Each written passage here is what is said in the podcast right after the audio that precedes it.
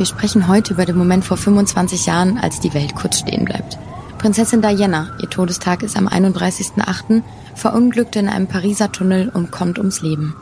Prinz Harry und Prinz William verloren ihre Mutter und die ganze Welt trauerte mit ihnen. Zu dem Unfall und ihren Tagen davor gibt es natürlich zahlreiche Dokus. Auch zu ihrem Leben an der Seite von Prinz Charles. Deswegen wollen wir heute gar nicht so genau darauf eingehen. Vielmehr interessieren uns die Theorien rund um ihren Tod. Denn einige gehen nicht von einem Unfall aus. Und damit herzlich willkommen zurück zu einer neuen Folge von Dark Secrets mit mir, Nina Lenzen.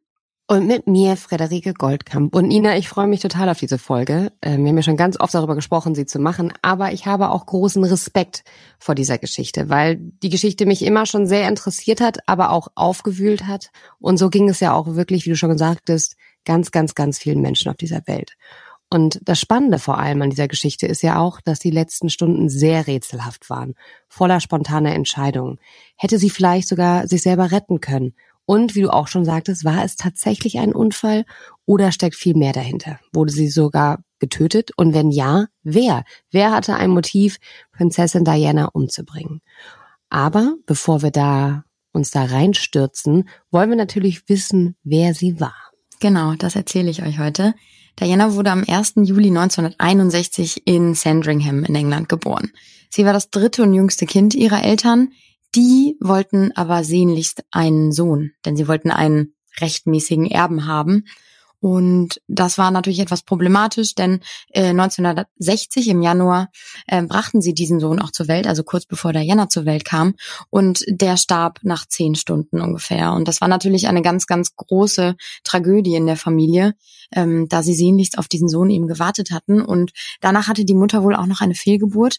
Die hielt sie aber von ihrem Mann geheim. Und ja, da kann man sich schon vorstellen, dass natürlich irgendwie Dianas Geburt, also die Geburt eines Mädchens, ähm, in, in der Familie nur mit sehr geringer Begeisterung gefeiert wurde. Also das war nicht so, wie man das sonst sich als Kind, glaube ich, wünscht, dass die Eltern einen so sehnlichst erwarten.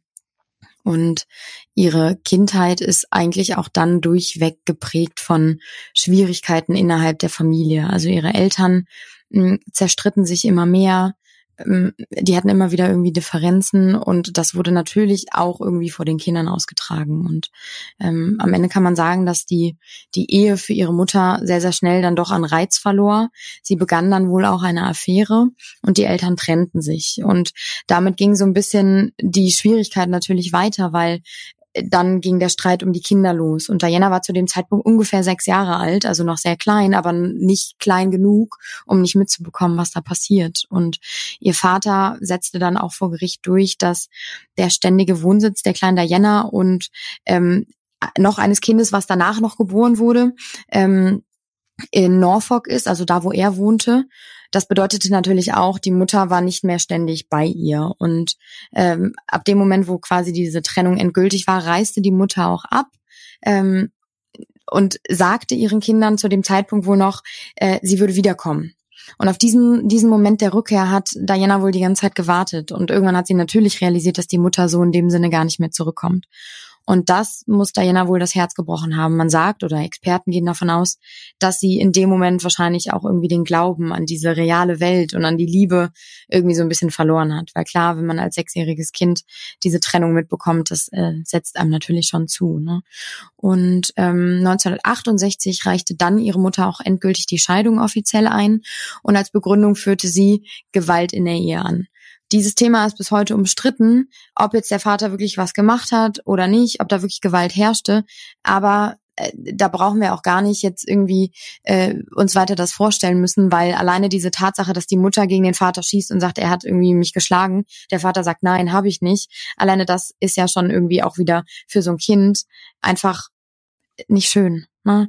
Das steht im Raum, du stehst zwischen den Stühlen und ich glaube, das möchte kein Kind der Welt irgendwie mit seinen Eltern mitmachen müssen. Und Diana galt schon immer als sehr, sehr, sehr sensibel. Ne? Also sie bekam natürlich diesen ständigen Streit der Eltern mit. Äh, dann sagt man auch, dass der Vater nach der Trennung der Eltern sehr viel getrunken haben soll. Das spricht natürlich auch wiederum für diesen Gewaltaspekt. Mm. Und dann kam natürlich irgendwann dieser Punkt dazu, dass sie auch an der Liebe der Mutter zweifelte, weil die Mutter ging, ohne zurückzukommen. Und sagte ihrer Tochter, ich komme zurück und es passierte nie und dann natürlich zweifelst du irgendwie daran. Und äh, dann soll sie später auch herausgefunden haben, dass sie in dem Sinne so nie gewollt war, weil, wie gesagt, die Eltern eigentlich einen Sohn haben wollten. Und ähm, das führte natürlich dazu, dass sie schon in ihrer Kindheit über ihre Jugend hinaus und dann später auch bis ins Erwachsenenalter irgendwie dieses Gefühl in sich trug, dass sie sich so ungeliebt fühlte ne, und ungewollt. Und da denke ich, dass jetzt meine Hobbypsychologie, aber das ist wahrscheinlich auch nicht so weit hergeholt, dass sie wahrscheinlich auch genau aus diesem Grunde sich so sehr eine funktionierende Familie wünschte. Na, genau das. Das kann ich mir auch gut vorstellen. Ich wusste immer nur, dass sie eine traurige Kindheit. Also man, es wird ja immer nur geschrieben, sie hatte eine sehr traurige und schwere Kindheit. Aber so, das wusste ich gar nicht. Und äh, ich stelle mir gerade die kleine Diana vor und die Eltern streiten sich und Kinder beziehen sowas ja auch immer sehr auf sich. Und ähm, ja, das tut mir gerade sehr leid. Also ich bin gerade ein bisschen huh, die Arme. Ja, das ist so. Also da ich könnte jetzt natürlich noch sehr viel mehr in die Details gehen, ne? Aber ähm, wie gesagt, das ist jetzt erstmal so, um zu um schreiben oder einmal so deutlich zu machen, wohin das Ganze noch führt. Ne? Also weil diese, dieser Aspekt der Ungewolltheit, ich weiß nicht, ob das ein Wort ist, aber ähm, ne, die, die, dieses Gefühl, dass man nicht gewollt ist und nicht geliebt wird, das hat sie ja, wie gesagt, auch später wieder irgendwie gemerkt. Und ich glaube, dass ähm, hat vieles in ihrem Leben beeinflusst, ne? Diese Unsicherheiten, diese, äh, das was später dann kam, natürlich diese äh, auch der Bulimie-Aspekt, den sie ja hatte. Ne? Das ist ja auch alles irgendwo, hat da irgendwo seine Wurzeln. Und äh, um das einmal deutlich zu machen, wie irgendwie schon die frühen Jahre von Diana waren. Und dann lernte sie 1977 Charles bei einer Jagdgesellschaft, bei einer Party kennen und da war dann irgendwie direkt schon klar, weil Charles war zu dieser Zeit schon irgendwie auf der Suche, ne? also beziehungsweise seine Familie war auf der Suche für ihn. Er sollte halt eben heiraten, so wie das für den zukünftigen Thronfolger halt eben rechtens ist. Und da ist natürlich auch klar, sehr ähm, alte Werte, die diese Familie natürlich noch immer vertritt. Klar, das durfte ein, keine Frau sein, die irgendwie schon verheiratet war oder Kinder hatte oder überhaupt schon einmal Sex in ihrem Leben hatte, denn es sollte eine Jungfrau sein. Und Diana galt zu dem Zeitpunkt natürlich als sehr geeignet. Sie war fröhlich, lustig. Das hat ihm natürlich auch sehr, sehr gut gefallen. Und äh, sie war Jungfrau, war vorher nicht liiert. Das heißt, es war so das perfekte ähm, Queen Material, sage ich jetzt mal. Ne? Und äh, das wurde natürlich dann auch Charles immer so ein bisschen eingebläut. Und ähm, dann sollen sie sich ähm, an seinem 30. Geburtstag im November 1978, also so ein paar Monate später, ähm, dann nochmal gesehen haben und da fiel Charles ihr dann wieder auf und andersrum genauso und irgendwie haben sie sich ganz gut verstanden. Naja, und dann natürlich auch, weil Diana über Ecken auch aus dem englischen Adel stammt, war sie natürlich mhm. dann auch irgendwie perfekt geeignet für diese, für diese Familie. Und ähm, ja, also alles traf irgendwie zu, dass sie perfekt für ihn gemacht wurde und äh, oder perfekt sein sollte. Und ähm, das Problem natürlich in dem Moment, weil die zwei fingen dann natürlich an, sich zu treffen, fingen an, sich zu daten. Und ab da ging es schon eigentlich schon los, dass dieser Fokus der Öffentlichkeit extrem auf sie gerichtet war. Also äh, ich erinnere mich an Material, was ich auch mal gesichtet habe, ähm, wo die Paparazzi vor ihrer Tür standen. Sie wohnte in Kensington damals zu dem Zeitpunkt und führte eigentlich ein normales Leben. Ne? Und ähm, ab, ab da standen sie immer vor ihrer Tür, weil dann natürlich dann alle Wind davon mitbekommen hatten, dass die zwei sich irgendwie ganz gut verstanden. Und ab da kann man eigentlich schon sagen, fing das an, dass sie gar kein normales Leben mehr richtig führte. Und ähm, ja, bis dahin war aber eigentlich Diana jetzt nicht so die zielstrebigste. Sie hatte mehrere Sachen und ich glaube, zu dem Zeitpunkt, als sie Charles kennenlernte, arbeitete sie als Erzieherin und ähm, dann ging das aber los eben, wie gesagt, dass sie an seiner Seite war und das dann auch ganz schnell wieder aufhörte. Und zu diesem Problem mit der Presse, das war 1981 zum Beispiel, das habe ich mir rausgeschrieben, also nur ein paar Jahre nach deren Kennenlernen, ähm, ist sie wohl ähm, während einer Reise nach Wales in Tränen ausgebrochen und äh, wollte von ihrem Pressesprecher wissen, ob es denn irgendwie bald vorbei sei, weil natürlich die ganze Zeit die Presse äh, an ihren Hacken klebte und immer wieder Fotos machte und sie war immer im Fokus. Sie wurde so extrem seziert und auseinandergenommen von allen. Und da hat der Pressesprecher wohl zu ihr gesagt, das wird es aber nie. Und ich finde, das alleine ist schon so ein bisschen ausschlaggebend oder man kann sich das so richtig vorstellen, wie sie wahrscheinlich diese Vorstellung an der Seite von Prinz Charles völlig mhm. unterschätzt hat und gar nicht, also wahrscheinlich hat sie es so romantisiert und irgendwie gedacht, ah ja, komm, ne, das ist irgendwie Königshaus und alles ist schön und toll, aber dass das so viel mehr mit sich bringt, das musste sie dann über die nächsten Jahre natürlich schmerzlich miterleben. Ja, vor allem, sie war ja auch so viel jünger als er und äh, ne, ganz na, ne, ganz naiv und ich finde das immer, ich finde das Wahnsinn. Ich glaube, das kann man sich auch überhaupt nicht vorstellen, was da auf einen zukommt.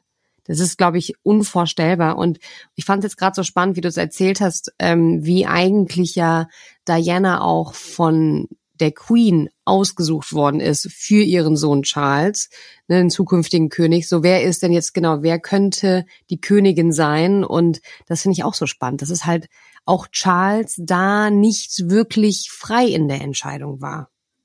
Das ist ein sehr gutes Stichwort, denn auch Prinz Philipp, also Papa von Charles, ähm, drängte natürlich auch zu dieser Heirat so ein bisschen. Das waren die Queen und ihr Mann.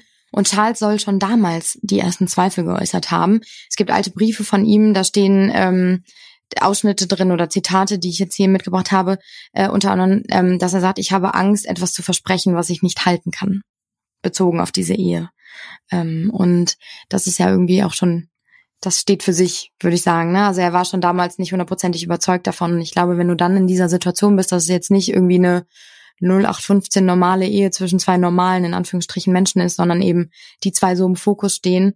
Und natürlich auch Charles jetzt nicht ähm, ja, sage ich jetzt mal, der der herzigste Mensch war, ne? Denn auch er hatte keine keine her herzliche Kindheit und auch keine leichte Kindheit. Er hatte keine wirklich gute Beziehung zu seiner Mutter. Er wusste schon damals, wie groß seine Pflichten natürlich sind und auch sein werden. Und ihm wurde immer eingebläut, dass die Krone der Vorrang, den Vorrang vor allem hat. Und er gab dann auch mal ein Interview, bevor er Diana kennenlernte, ähm, in dem er sagt, diese Frau wird eines Tages Königin, man muss sie sorgfältig auswählen, sie muss besonders sein. Und das ist ja schon irgendwie so, es, ist, es geht nicht um, mhm. ey, mir muss die gefallen, diese Frau an meiner Seite, ich muss die lieben und ich muss sie toll finden, sondern es geht eher darum, inwieweit kann sie irgendwie die Krone äh, perfekt ja ab, ne, repräsentieren und irgendwie dahinter stehen. Und das ist so ein bisschen, also diese beiden, diese beiden Beispiele habe ich mir rausgeschrieben, weil ich finde, die sind sehr, sehr ähm, ausschlaggebend irgendwie. Und ähm, ja, dann wurde im äh, Februar 1981 die Verlobung der beiden bekannt gegeben und im Juli, am 29.07.1981 heiraten sie dann. Da kann man sich natürlich auch fragen, ist es nicht viel zu früh auch? Ne? Also ich meine, die kannten sich dann erst so ein paar Jahre, ähm, zwei, drei so ungefähr. Und ähm, da war schon der ganze Fokus natürlich, also auch auf diese Hochzeit. Da schaute die ganze Welt zu. Alle guckten dabei irgendwie, guckten hin, sezierten sie schon wieder, beobachteten sie. Und das ist natürlich ein enormer Druck, der auch da schon irgendwie ausgeübt wurde. Und dann ging es direkt auch weiter in die Flitterwochen und da, das startete direkt auch mit den Medien, die sie irgendwie verfolgten. Also das zieht sich eigentlich wie so ein roter Faden durch ihr komplettes Leben. Und sie war damals erst 19. Das darf man auch nicht vergessen. Also wenn mir sowas mit 19 passiert wäre, ich wüsste auch nicht, wie ich damit umgehen sollte. Und ähm, dann finde ich auch noch, das habe ich mir auch rausgeschrieben, ein gutes Beispiel, ähm, dass die zweimal in einem Interview auf ihre Liebe angesprochen werden und äh, von der Journalistin im Hintergrund gefragt werden, sind sie verliebt? Das war ein Journalist, Entschuldigung, von dem Journalist im Hintergrund gefragt werden, sind sie verliebt? Und Diana antwortet ja. Mhm. Und Prinz Charles sitzt da und sagt so, ja, was auch immer verliebt bedeutet. Ja, da sieht man ja dann auch immer in diesen, auf den ganzen Aufnahmen und alten Bildern, ich glaube ja auch, dass sie in ihn verliebt war. Ich meine, sie war 19, auf einmal wird sie ähm, Prinzessin und kriegt einen Titel. Und am Anfang ist es ja dann auch alles rosa-rot und sie findet Charles toll.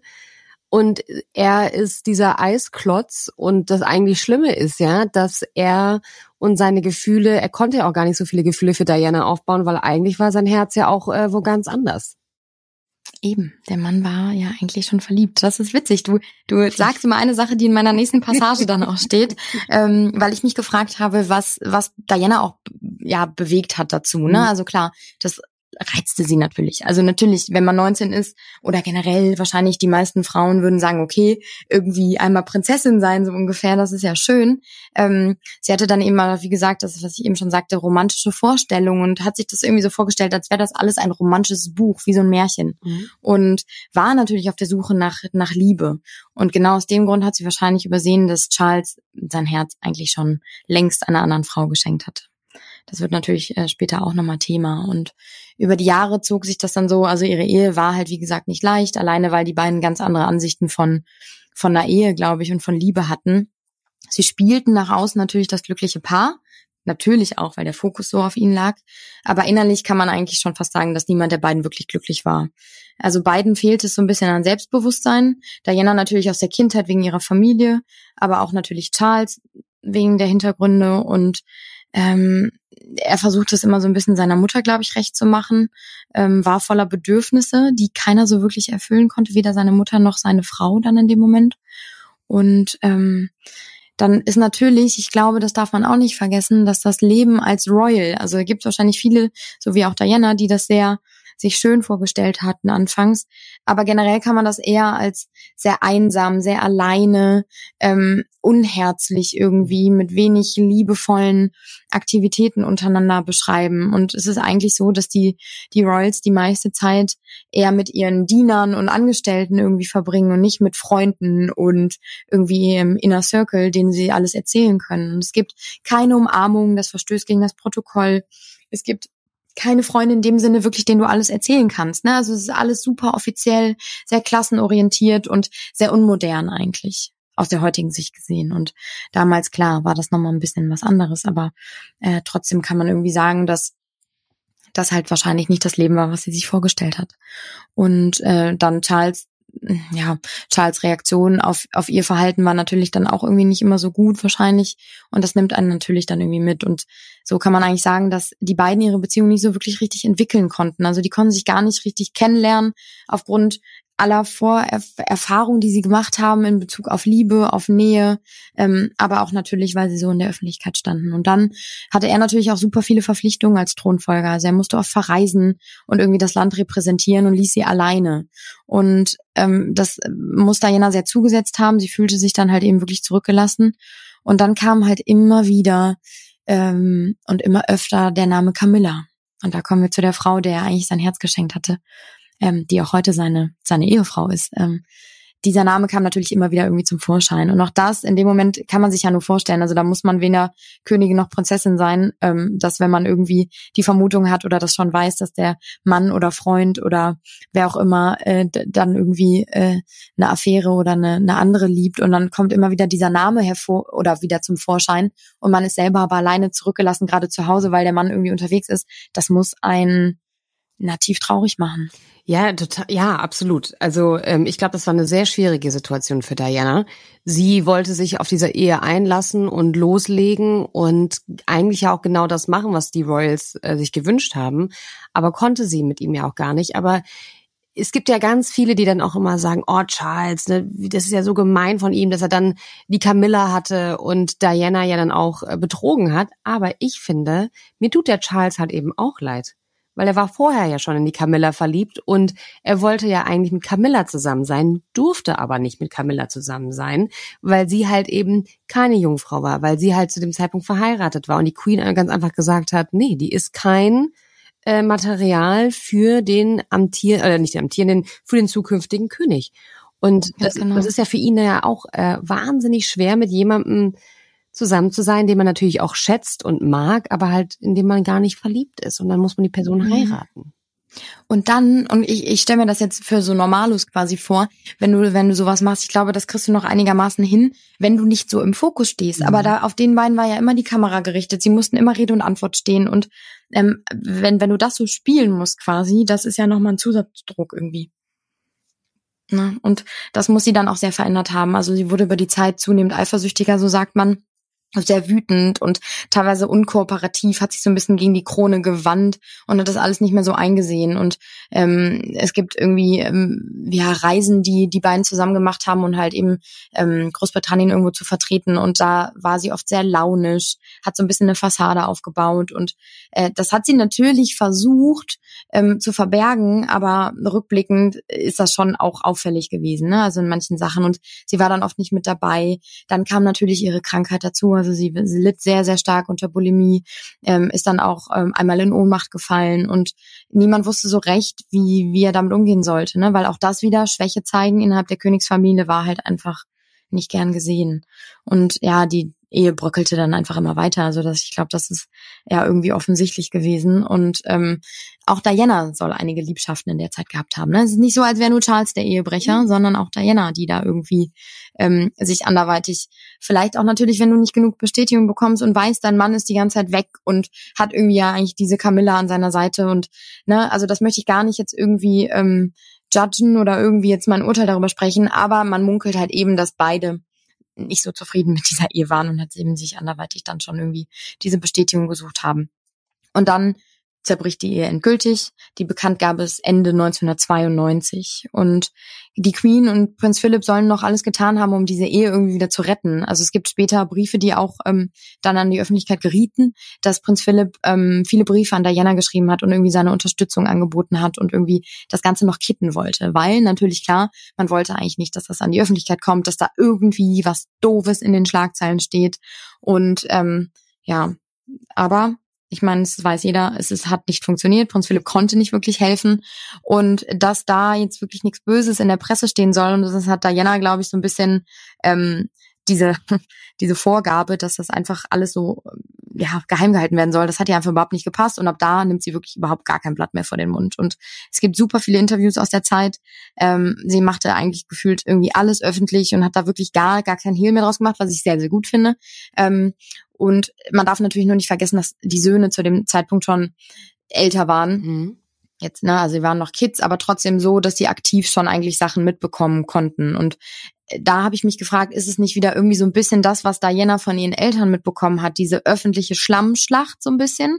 Klar war das zwischen Papa und Mama da oder zwischen ihr Vater und Mutter damals. Äh, jetzt ist es irgendwie Diana versus die Krone. Ähm, und das hat sie so ein bisschen öffentlich gemacht und da, ne, ich weiß nicht, was haben die Kinder damals schon aktiv mitbekommen? Wie muss das für die gewesen sein? Ich glaube, das war für die Kinder überhaupt, also nicht einfach, das mitzubekommen, aber auf der anderen Seite, ich glaube, dass Diana auch, ähm, auch wenn jetzt der Philipp am Ende gesagt hat ähm, oder versucht hat, ihr zu helfen, die Ehe zu retten, hatte sie aber kein in dieser Royal Family, wo sie irgendwie hingehen konnte. Also sie wurde ja auch komplett alleine gelassen mit ihrer Bulimie, äh, mit ihren Problemen, äh, wenn sie depressive Phasen hatte. Sie hat sich ja so oft abgeschottet gefühlt und brauchte ja auch eigentlich, wollte sie ja immer nur irgendwie Zuwendung und Zuneigung haben. Und ich glaube, das war dann einfach mal ihre Art, sich von dem Ganzen zu befreien. Und vielleicht war sie in dem Moment auch dann auch einfach sehr egoistisch und hat einfach gesagt, ich muss das jetzt für mich machen. Das tut mir natürlich jetzt leid, dass meine Jungs das mitbekommen. Die waren ja das Größte für sie. Das sieht man ja auch mal. Das hat sie auch mal gesagt. Aber vielleicht hat sie einfach äh, äh, entschieden in dem Moment, ich muss jetzt mal auf mich hören. Ich muss jetzt mal gucken, dass ich wieder zurechtkomme, weil sie ja auch sehr gelitten hat. Und deswegen mache ich das. Ja, ich verstehe es auch. Ich hätte es wahrscheinlich genauso getan, ne? Aber das war halt so ein Aspekt, den ich irgendwie dachte, okay, ich meine, William war zum Beispiel, und jetzt kommen wir zu dem Punkt, den ich eigentlich angestrebt habe, ähm, im November äh, 1995 führte sie das Interview mit der BBC, was ähm, jetzt auch in den letzten Jahren immer wieder in den Schlagzeilen war, weil, erzähle ich euch gleich den Grund, mit Martin Bashir, einem BBC-Reporter, der eben mit ihr zusammen da saß und sie packte dann eigentlich im Prinzip die Krone aus und William war zu dem Zeitpunkt 14 und er wird safe davon was mitbekommen haben. Und in dem Interview sagt Diana unter anderem, dass sie unter postnatalen Depressionen litt, ähm, sich daher selbst verletzte auch unter anderem und halt eben diese Bulimie bekam und alleine das ist ja eigentlich schon No-Go für die Krone. Und ähm, dann sagt sie auch, das wurde schlimmer, als Charles seine Beziehung mit Camilla wieder aufnahm erzählt also, dass er sie quasi betrogen hat, Ehebruch begangen hat. Und dann sagt sie auch, und dieses Zitat ging dann auch wirklich um die Welt, es gab drei von uns in dieser Ehe. Und ja, das ist so ein bisschen ausschlaggebend irgendwie oder ne, das prägt sich so ein. Und dann sagt sie noch, dass äh, die Elite beziehungsweise dieser enge Kreis an Royals sie nie als Königin irgendwie gewollt habe oder generell an der Seite von Charles. Und das ist natürlich alles, das hat eingeschlagen wie eine Bombe schon damals. Und das war so ein bisschen wahrscheinlich auch ihr Befreiungsschlag, ne? Ihr Moment, wo sie gesagt hat, okay, ich lasse mir das alles nicht mehr verbieten, ich lasse mir kein Blatt von den Mund irgendwie halten. Ich will da jetzt meine Sicht der Dinge erzählen. Und ich, also ich finde es auch gut, weil ich irgendwie auch denke, dass diese ganze, ähm, diese Royals doch sehr oft sehr unmoderne Ansichten haben. Und wahrscheinlich war sie so diejenige, die versucht hat, das so ein bisschen zu verändern. Und ähm, das darf ich jetzt natürlich nicht vergessen in meinem, in meinem Gequassel hier, dass ich euch noch erzählen wollte, warum dieses BBC-Interview so umstritten war. Denn 25 Jahre nach der Ausstrahlung, ähm, das war dann 2020, wurden dann zum ersten Mal die Vorwürfe laut, dass äh, Martin Bashir, der Reporter, sich das Interview mit Hilfe von gefälschten Dokumenten erschlichen haben soll. Also dass Diana diese oder einige Aussagen gar nicht aus freien Stücken getätigt hat, sondern dass er eben Druckmittel hatte. Und Dianas Bruder zum Beispiel ähm, sagt, dass er unter anderem irgendwie gefälschte Kontoauszüge gehabt haben soll, die er Diana vorgelegt hat und sie dann eben aufgrund dessen, weil sie nicht wollte, dass das irgendwie in die Öffentlichkeit gerät, halt eben was erzählt hat. Und ähm, diese Kontoauszüge sollten belegen, dass Palastmitarbeiter dafür bezahlt worden seien, Informationen über die britische Kronprinzessin preiszugeben. Und ähm, dadurch soll sie halt eben wirklich nur, ja, das war ihr Beweggrund, dass sie überhaupt irgendwas gesagt haben soll. Und ähm, dann soll auch von BBC-Mitarbeitern oder Managern, die in führenden Positionen waren, im Anschluss irgendwie versucht worden sein, dass diesen Betrug eben zu vertuschen. Und das hat natürlich auch lange funktioniert. Ich meine, das war 1995 und irgendwie 2020 waren die ersten Vorwürfe dann oder dann kamen halt die ersten ähm, wurde es erst irgendwie bekannt und ich glaube, äh, das hat dann doch wohl ganz gut funktioniert. Und da ist natürlich schwierig jetzt, ich meine, äh, man kann sich nicht mehr so wirklich äh, dazu äußern oder Jena kann sich nicht mehr dazu äußern. Äh, die BBC hat es natürlich irgendwie alles relativiert und abgestritten. Aber es ist halt die Frage, wie viel wollte sie wirklich aus freien Stücken sagen, wie viel wurde ihr wurde sie gezwungen zu sagen. Das ist natürlich heute nicht mehr, nicht mehr so wirklich einsichtig. Aber was man sagen kann, eigentlich ab da ähm, fing Diana so ein bisschen an, ihr eigenes Leben zu leben, so wie sie es gerne wollte. Was man aber nicht vergessen darf, das waren die 90er Jahre. Sie war eh im Fokus der Medien. Das war aber ein neues, komplett neues Zeitalter, was auch Mediensachen irgendwie anging. Es gab mehr Paparazzi, es gab mehr Kameras, es gab, alles war irgendwie größer und schneller, es gab mehr Geld, es gab, die Technik war natürlich viel fortgeschrittener und ähm, das machte sie sich so ein bisschen zu eigen. Ne? Und äh, fing dann an, ihr komplettes Leben und dazu gehört auch ihr Liebesleben in die Öffentlichkeit zu tragen. Ja, Diana hat nämlich irgendwann äh, gefühlt einen Schalter umgelegt und hat ja dann auch die äh, Paparazzis für sich genutzt und kannte dieses Spiel und wusste ganz genau, wie sie auch die Paparazzis für sich nutzen muss und hatte auch, das weiß man, äh, engen Kontakt zu Journalisten und hat auch Paparazzis mal zu sich bestellt, um gewisse Fotos zu machen. Beispielsweise auch im Sommer 1997. Da bereiste nämlich äh, Diana mit ihrem neuen Freund Dodi Al-Fayed das Mittelmeer. Und Dodi ähm, war ein ägyptischer Playboy, also so gar nicht das, was die Royals an ihrer Seite sehen wollen. So überhaupt nicht. Sein, Fa ihr, sein Vater war auch ein eher undurchsichtiger, dubioser Geschäftsmann, wo man auch wusste, dass der schon Leute bestochen hat und das alles nicht ganz sauber ist. Auf jeden Fall turtelte Diana ähm, auf der Yacht von, de, von, äh, von Dodi. Und die beiden waren in Südfrankreich und in Sardinien. Und da sind diese ganz berühmten Bilder entstanden, wo sie ähm, auf dieser Yacht sitzt und die ähm, Beine baumeln lässt am am Sprungbrett im Badeanzug und einfach nur aufs Meer guckt. Oder wie die beiden sich dann äh, in inniger Umarmung küssen. Und dann waren die Titelblätter voll davon mit The Kiss und hier die, ne, sie sind verliebt und sehr innig, das ist der neue Freund. Ich finde, wenn man sich das mal so anschaut und auch mit dem Wissen, dass sie engen Kontakt zu Journalisten hatte, wirkt das schon auch fast inszeniert. Also es ist schon, den beiden muss ja bewusst sein, dass, dass sie beobachtet werden und sich dann immer so lassiv dann dahin zu legen im Badeanzug und zu schmusen und zu knutschen es war dann auch für eine Diana ungewöhnlich, aber die Paparazzis konnten ihr Glück nicht fassen in diesem Sommer. Die haben gedacht, was ist denn hier los? Ne? Ähm, zur gleichen Zeit, was ich auch sehr spannend fand, plante Prince Charles also eine große Party zu Camillas 50. Geburtstag. Und das wollte Diana natürlich nicht. Sie hatte nämlich einen eigenen Plan. Sie wollte Charles und seine Geliebte von den Titelblättern verdrängen. Zumindest sagen das die einen.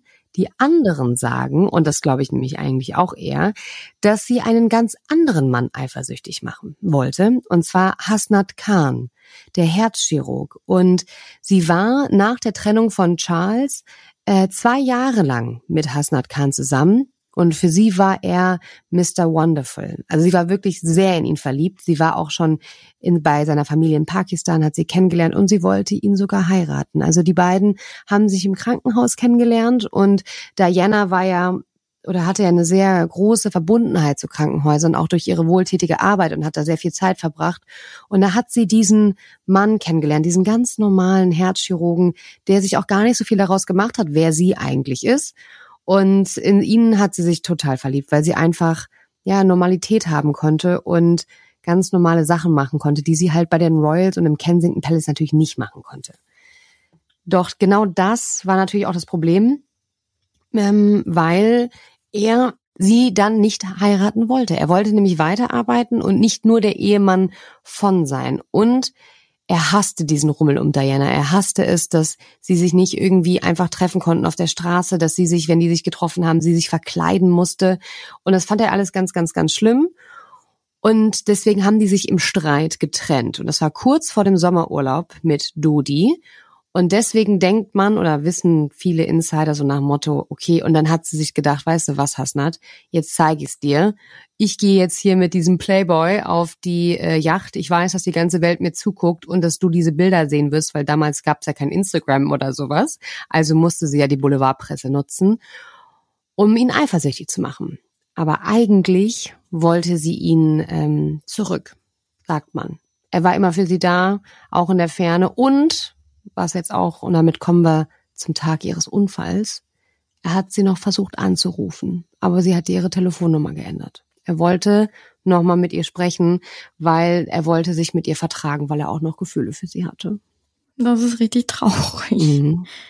Ich, ich glaube, die meisten, also viele von uns oder fast alle kennen es ja, wenn man irgendwie Liebeskummer hat oder Herzschmerz und dass mhm. man vielleicht dann manche Dinge tut, die die, die man sonst irgendwie unter normalen Bedingungen gar nicht tun würde. Und deswegen kann ich mir das auch total vorstellen, dass sie diesen Urlaub eigentlich nur angetreten ist, weil sie wusste natürlich, sie wird irgendwie verfolgt und da sind Paparazzi, die sie irgendwie ablichten werden und das wird an die Öffentlichkeit geraten und dass sie da aber eigentlich ähm, dann ganz andere Gründe dahinter hatte. Und ich erzähle euch deswegen auch äh, die Geschichte mit Hasnat, weil die ist gar nicht so bekannt, dass sie in den Herzchirurgen verliebt war.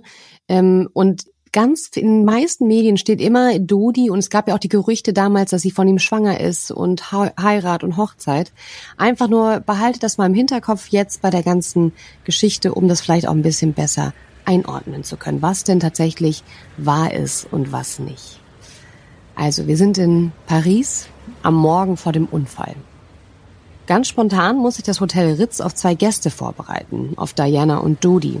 Die beiden wollten nämlich ihren Urlaub äh, um eine Nacht in Paris verlängern, bevor es für Diana zurück nach London in den Alltag geht und auch zurück zu ihren beiden Jungs. Sie flogen also von Sardinien nach Paris und der Pilot von dem Privatjet wusste bis zum letzten Moment nicht, wo es hingehen sollte. Die beiden wollten nämlich nicht, dass das herauskommt. Sie wollten ihre Ruhe haben und halt nicht von Paparazzis belagert werden, weil wie Nina ja auch schon gesagt hat, die haben Diana auf jeden Schritt. Das war die meist fotografierte Frau der Welt. Um 16.30 Uhr ähm, kamen sie halt im Ritz an. Das Management wurde auch äh, erst kurz vorher informiert, bedeutet, dass sie total unvorbereitet waren auf die beiden.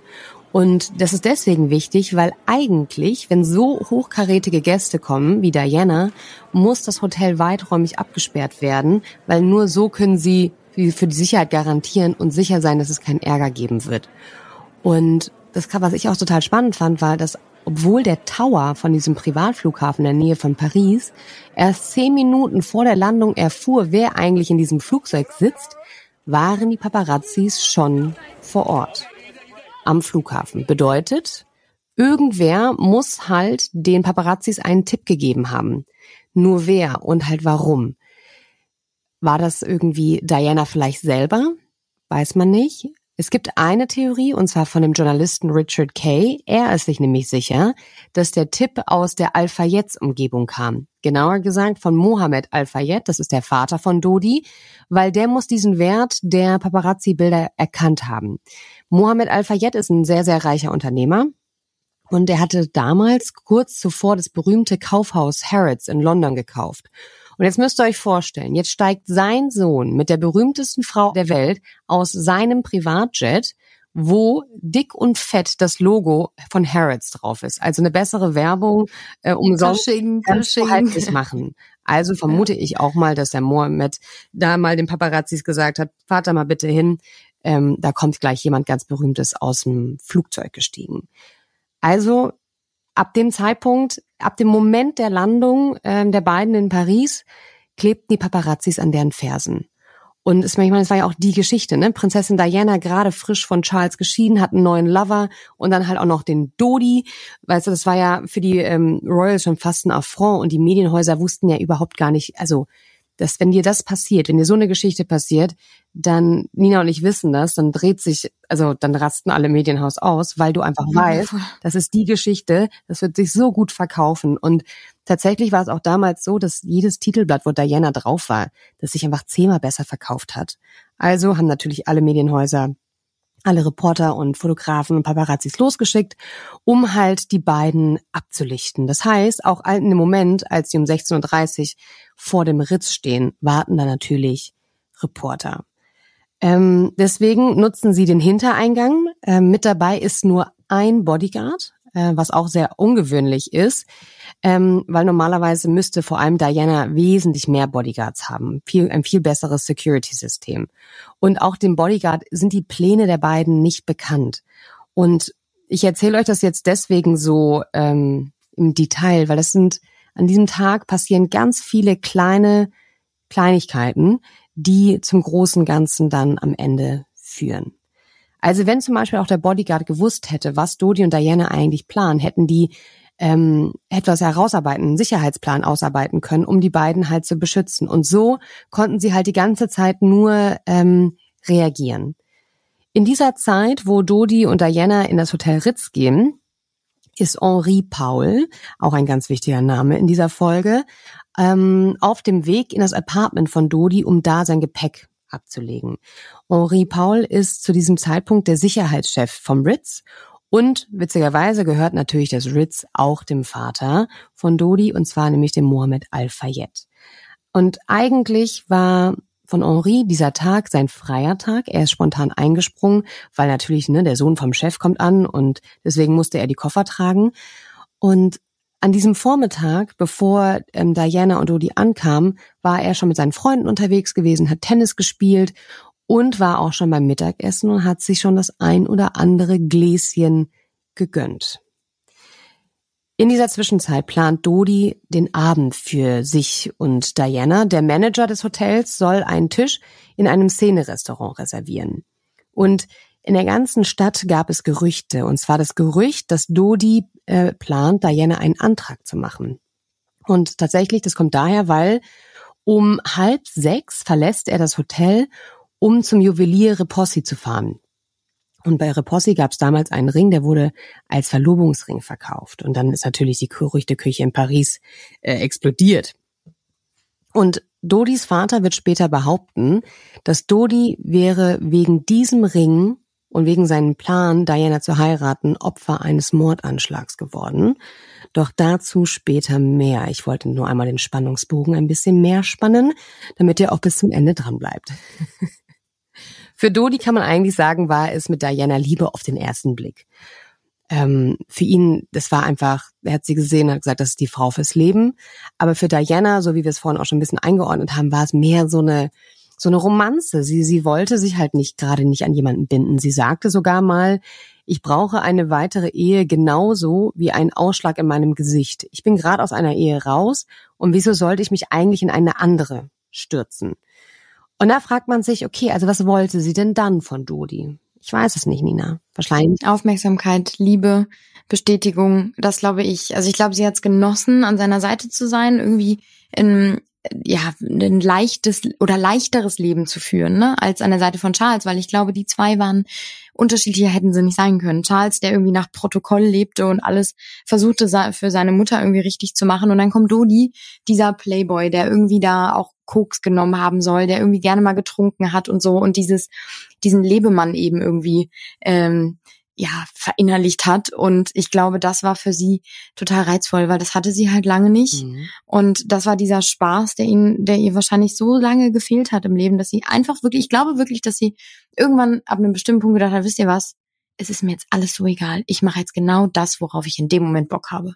Ja, das glaube ich auch. Ich glaube, Diana war dabei, wirklich einfach nur ihr Leben zu leben und ihr Ding zu machen, was ja eigentlich wahnsinnig schön ist. Und ja. während Dodi dann bei Repossi war, um vermeintlich für sie einen Ring auszusuchen, führt sie die letzten Telefonate ihres Lebens. Sie, der erste Anruf geht an ihre Freundin Rita. Ähm, sie reden über den Urlaub und Diana, Diana erwähnt oder erzählt, ne, dass es total entspannt ist und dass Dodi sie total verwöhnt. Aber sie erwähnt auch etwas, was ich sehr spannend finde. Und zwar sagt Diana, dass sie ein Auto bemerkt hat und dass sie das Gefühl hat, dass dieses Auto sie verfolgt. Und Ihr müsst wissen, Diana war sehr misstrauisch. Also es wurden mal Tonbandaufnahmen von ihr und einem Geliebten veröffentlicht. Und seitdem hat sie das Gefühl, oder beziehungsweise, was heißt das Gefühl, weiß sie, dass sie äh, abgehört wird. Sie weiß nur nicht von wem, ob von dem CIA oder von dem MI6, von den Royals. Sie weiß nur, dass mal da was war und natürlich, wenn man sie einmal abgehört hat, glaube ich auch, warum sollte man auf einmal aufhören, sie abzuhören? Ja, gerade in dem Moment, ne? Also ich meine, da ist sie auf einmal mit diesem, mit diesem Sohn von diesem eh schon irgendwie jetzt nicht für seine ehrlichste Arbeit bekannten äh, Geschäftsmann irgendwie unterwegs. Vielleicht haben die Royals sich dann gedacht, nicht, dass die da irgendwie interner ausquatscht, dass die da irgendwas erzählt, was sie vielleicht nicht tun sollte oder irgendwas un, Unüberlegtes sagt hinsichtlich der Kinder, der Krone, was auch immer, ne? Und dass die da wahrscheinlich das nicht alles irgendwie so toll fanden, steht, glaube ich, außer Frage. Und dass die dann vielleicht ähm, und ob es jetzt irgendwie auch das MI6, was ja im größten oder im großen Ganzen für die Krone arbeitet, mhm. darauf angesetzt haben, können wir auch verstehen. Und vor allem ähm, haben viele Diana auch nach der Scheidung von Charles als neurotisch und instabil geschrieben. Und sie war überzeugt oder scheinbar überzeugt, dass Charles ihr nach dem Leben trachtet. Aber äh, auch welche, warum und war, sie hat einen Brief geschrieben und was genau in diesem Brief stand, das werden wir auch später noch klären. Also wir sind noch in Paris im Ritz. Äh, Diana hat gerade ihre Freundin Rita angerufen und ruft jetzt ihre zwei Jungs ein.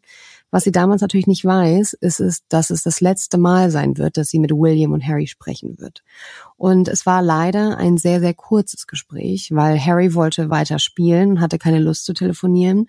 Und William war sauer auf seine Mama, weil er mochte den neuen Lifestyle nicht. Und er fand es nicht cool, dass sie jetzt da mit Dodie um die Welt jettet ähm, oder auf Yachten ist und dieses Interview zum Beispiel geführt hat. Das heißt, William hatte so gerade so ein bisschen seine Probleme mit seiner Mom und haben das Gespräch relativ kurz gehalten. Und natürlich bereuen die beiden es bis heute zutiefst, dass sie gerade dieses Gespräch so schnell beendet haben. Und Diana ähm, sagt einfach mal nur wieder, dass sie sich wahnsinnig auf zu Hause freut und am nächsten Tag ihre Söhne wieder trifft, weil die sind nämlich gerade beim Papa und sie wird dann, die hatten äh, Ferien und sie würde dann die ähm, die letzten Ferientage mit ihren Kindern verbringen. Und ihr letztes Telefonat ging an einen Journalisten und an den Freund Richard Kay, den hatte ich auch gerade eben schon erwähnt, ähm, weil sie war nämlich über die Schlagzeilen besorgt. Sie wird nämlich zu dieser Zeit auch ähm, sehr kritisiert, einmal wegen ihrer Beziehung, aber auch, und das wird jetzt auch spannend in, in Sachen Verschwörungstheorie, sie wird aber auch wegen ihrem politischen Engagement kritisiert. Ihr wird nämlich vorgeworfen, dass sie sich in politische Angelegenheiten eingemischt hat, beispielsweise in Bosnien, weil da machte sie kurz vor dem Urlaub mit Dodi ähm, auf die Gefahr durch Landminen aufmerksam. Und sie wird für ein Interview kritisiert, in dem sie angeblich die konservative Partei kritisiert hat, was ein absolutes No-Go ist, weil ihr müsst wissen, die Royal Family hat ein Neutralitätsgebot. Das heißt, sie dürfen sich nicht politisch äußern. Und ähm, damit hätte sie halt das gebrochen, dieses Neutralitätsgebot, und wäre halt gewissen Leuten oder sehr vielen Leuten auf die Füße getreten. Und dieses gewisse Leute auf die Füße treten, dazu werden wir auch nochmal später kommen. Ihr merkt, es gibt viele Verschwörungstheorien um diesen Abend. Sie beendet das Gespräch mit Richard mit den Worten, ich melde mich und vielleicht sehen wir uns ja Montag zum Lunch. Es ist mittlerweile 19 Uhr abends in Paris und Diana möchte ihre Privatsphäre. Also sie hat keine Lust mehr irgendwie äh, die Presse zu treffen ähm, und überlässt es Dodi dafür zu sorgen, dass sie in Ruhe von A nach B kommen. Und so muss man eigentlich sagen, nimmt die Aneinanderkettung von unglücklichen Umständen seinen Lauf. Also das Paar verlässt um kurz nach sieben das Hotel. Sie wollen in das Apartment von Dodi, weil die wollen sich ja für dieses Abendessen umziehen gehen. Ähm, da die beiden nicht mehr im Ritz zurückerwartet werden, macht Henri Paul, wir erinnern uns, der, Sicher der Sicherheitschef vom Ritz, macht also Feierabend. Das ist wichtig. Der, was ich aber auch nicht nachvollziehen kann, wenn man so jemanden hat wie Diana im Ritz, dass der Sicherheitschef in Feierabend geht, aber gut, er hat's gemacht. Ähm, und was? Ja, aber warum eigentlich? Weil, sorry, dass ich unterbreche, ja, aber ähm, die denken ja, sie kommen nicht mehr zurück. Die denken ja, sie die fahren zum Apartment, checken aus dem Ritz sozusagen aus, fahren zum Apartment, gehen zum Dinner und sie sollten ja dann in dieser Nacht im Apartment von Dodi schlafen, also gar nicht mehr zurückkommen. Und warum soll dann jemand, der einen freien Tag hat, der eh überarbeitet ist und irgendwie völlig fertig ist, warum soll der dann noch da bleiben? Ja, hast du wahrscheinlich recht. Ja, weil du, weil du auch gerade gesagt hast, völlig überarbeitet und fertig. Ähm, ein kleiner Einwurf. Henri hatte eine sehr schwierige Zeit zu diesem Zeitpunkt. Ich glaube, er hatte auch eine Scheidung hinter sich ähm, und hatte mit Burnout und Depression zu kämpfen. Deswegen, ja, vielleicht wollte er dann auch einfach mal in Feierabend gehen. Ne? Hat sich gedacht, okay. Ja, weil wenn es keinen berechtigten Grund mehr gibt und niemand mehr erwartet wird, weil, wie du auch schon sagst, normalerweise wird sowas angekündigt, das wird geplant, das wird bis ins kleinste Detail überlegt, wer steht wo, wo ist ein mhm. Bodyguard, wo ist Security, welcher äh, Eingang, welcher Ausgang, was auch immer. Das konnte in diesem Fall nicht stattfinden, aber ich glaube, wahrscheinlich hat man in dem Moment einfach gedacht, gut, jetzt sind sie da, jetzt würden sie ja auch sagen, wenn sie später wiederkommen würden oder so, ne? Das stimmt. Und, na, deswegen. Also Henri geht in Feierabend. Ähm, man weiß nicht, was er ab dem Zeitpunkt gemacht hat. Ähm, und Dodi und Diana fahren halt in die Wohnung von Dodi. Die ist auch gar nicht weit weg von dem Ritz. Ähm, und sobald die halt um die Ecke biegen, wird's natürlich hektisch, weil halt da ganz viele Paparazzis waren. Die sind ja nicht blöd. Also man muss sich das ja auch vorstellen, die überlegen sich ja, okay, wo könnten die auftauchen? Und dann fangen die sich ja an zu positionieren und hoffen dann, dass sie Glück haben. Und in dem Moment, wo Diana aus dem Auto stieg, wurde es halt so richtig, richtig hektisch, weil dann natürlich die ganzen Paparazzis auf sie drauf, also die kommen ja dann auch sehr, sehr nah, um das beste Foto zu erwischen. Und ähm, die hatten halt in dem Moment nur zwei Bodyguards dabei. Und das waren die Bodyguards von Dodi und die sind halt sehr schnell an ihre Grenzen geraten, weil die halt gar nicht im Umgang mit Paparazzis geübt sind. Also sie sind ja schließlich ähm, für die Alpha jetzt da und das sind ja Milliardäre, aber es ist ein ganz großer Unterschied, ob du jetzt einen Milliardär beschützen musst oder einen Royal. Und zum Beispiel der Personenschutz von den Royals wird für solche Situationen trainiert. Die wissen ganz genau, wie sie mit der Presse umgehen müssen. Die wissen ganz genau, wie sie diese Räume schaffen, um halt äh, die Royals zu beschützen, aber natürlich auch der Presse das zu geben, was sie haben wollen, weil die halt wissen, wenn du die, den Paparazzi als dein Feind ähm, behandelst, dass das nicht gut ist, weil die davon abhängig sind auch. Ne? Man muss sich auch mal vorstellen, Paparazzi sind abhängig von diesem Bild. Die müssen das Bild machen, das ist deren ja, Lebensunterhalt. Allem, das ist ja im Prinzip wie anfüttern, ne? Also gibst du denen ein Bild, was sie haben wollen, einmal mhm. schnell, dann lassen die ja auch los ja, und verfolgen dich gar nicht mehr. Und dann ist so ein Paparazzi auch oder so ein Paparazzo in dem Moment, wir reden jetzt von einer Person, dann ja wahrscheinlich auch friedlicher und nicht so aggressiv, was sein Foto angeht, weil wie du sagst, ne, das ist deren Lebensunterhalt und die müssen dieses Foto schießen und dann haben sie es einmal und dann ist gut. Ja. Aber nicht nur die Paparazzis wurden für Diana an diesem Abend zur Gefahr, sondern noch etwas ganz anderes, was ich euch gleich verrate. Und Diana und Dodi haben sich also jetzt oben im Apartment umgezogen und wollen runter zum Restaurant. Und natürlich sind die Paparazzis ja dann nicht weg, sondern sie werden ja tendenziell dann eher mehr. Und die Bodyguards sind ab diesem Zeitpunkt einfach komplett überfordert und wissen überhaupt nicht, wo sie hinwollen. Ähm, da durch das Dodi denen aber auch nicht gesagt hat, in welches Restaurant sie wollen, konnten sie halt ihren Job auch überhaupt nicht gut machen. Die fahren also los und die Paparazzis rasen hinterher auf Autos, Motorrädern und die sind, die werden richtig belagert auf dem Weg zum Restaurant. Und Diana soll wohl total Angst gehabt haben, dass den Paparazzis irgendwas passiert. Und Dodi merkt relativ schnell, wir schaffen das nicht. Wir schaffen das nicht zum Restaurant. Ähm, das ist einfach zu viel. Das ist Wahnsinn. Er war selber davon überrascht, wie krass das wird und schmeißt den Plan um. Er sagt, wir fahren nicht zum Restaurant, wir kehren um und wir fahren ins Ritz. Das Problem ist aber jetzt schon wieder, dass das Hotel nichts von diesem plötzlichen Auftauchen des Paares weiß. Die denken, okay, die sind jetzt weg, die kommen danach in ihr Apartment, aber plötzlich sind sie wieder da. Und hinzu kommt, dass sich natürlich das rumgesprochen hat, dass Diana im Ritz ist und dann nicht nur die Paparazzis vom Ritz sind, sondern auch Schaulustige und Touristen und alle haben sich da versammelt. Das Hotel ist total überfordert, die Bodyguards sind total überfordert und Dodi und Diana sind einfach nur gestresst. Und so rennen die dann äh, in das Hotel rein und man sieht auch ähm, auf so Überwachungsvideos, dass die Laune von den beiden eher eher äh, suboptimal ist. Und das ist einfach wirklich Wahnsinn, das, was die da ähm, durchmachen mussten. Genau, mittlerweile ist es 21.15 Uhr und es sind die letzten Stunden im Leben von Diana. Ähm, die sagen ja dann, okay, wir konnten gerade nicht ins Restaurant essen gehen, also essen wir im Hotel, im Restaurant vom Ritz. Ähm, aber auch da wurde Diana nur angestarrt. Es war Samstagabend, es war total viel los. Also wollte Diana einfach nur ihre Ruhe haben und hat gesagt, ich möchte gerne das Dinner auf meinem Zimmer einnehmen.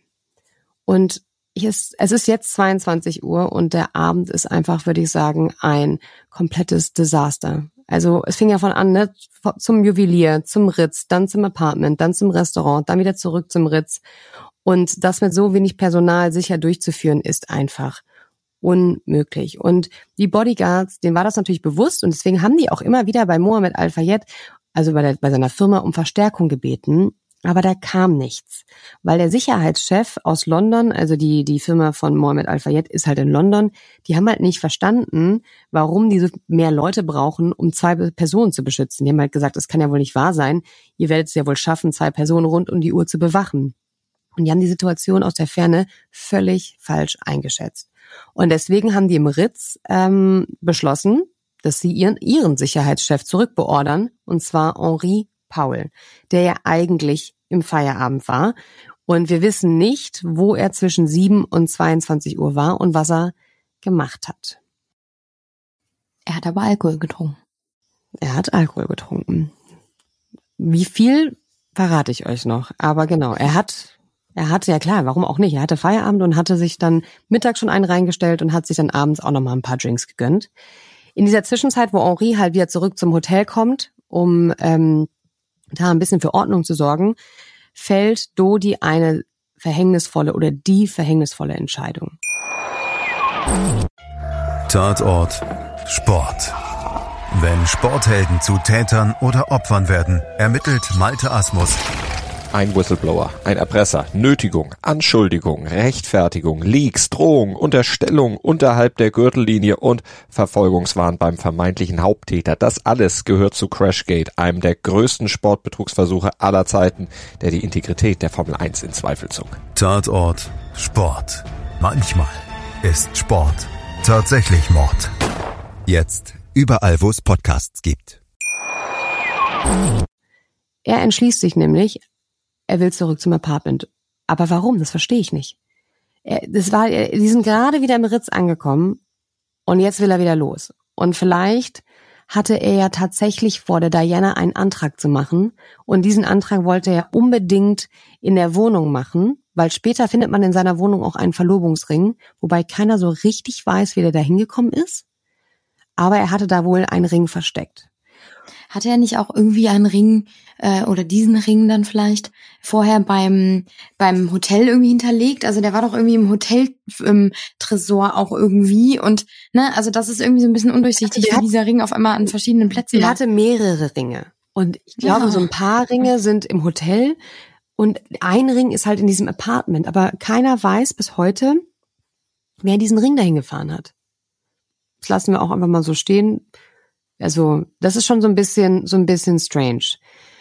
Ja, voll. Dodi weiß ja jetzt, okay, was es bedeutet mit, der, mit den Paparazzis vor der Tür und überlegt sich, na gut, ähm, wenn ich, wenn wir jetzt jetzt zurück zum Apartment wollen, dann müssen wir einen Ablenkungsmanöver starten.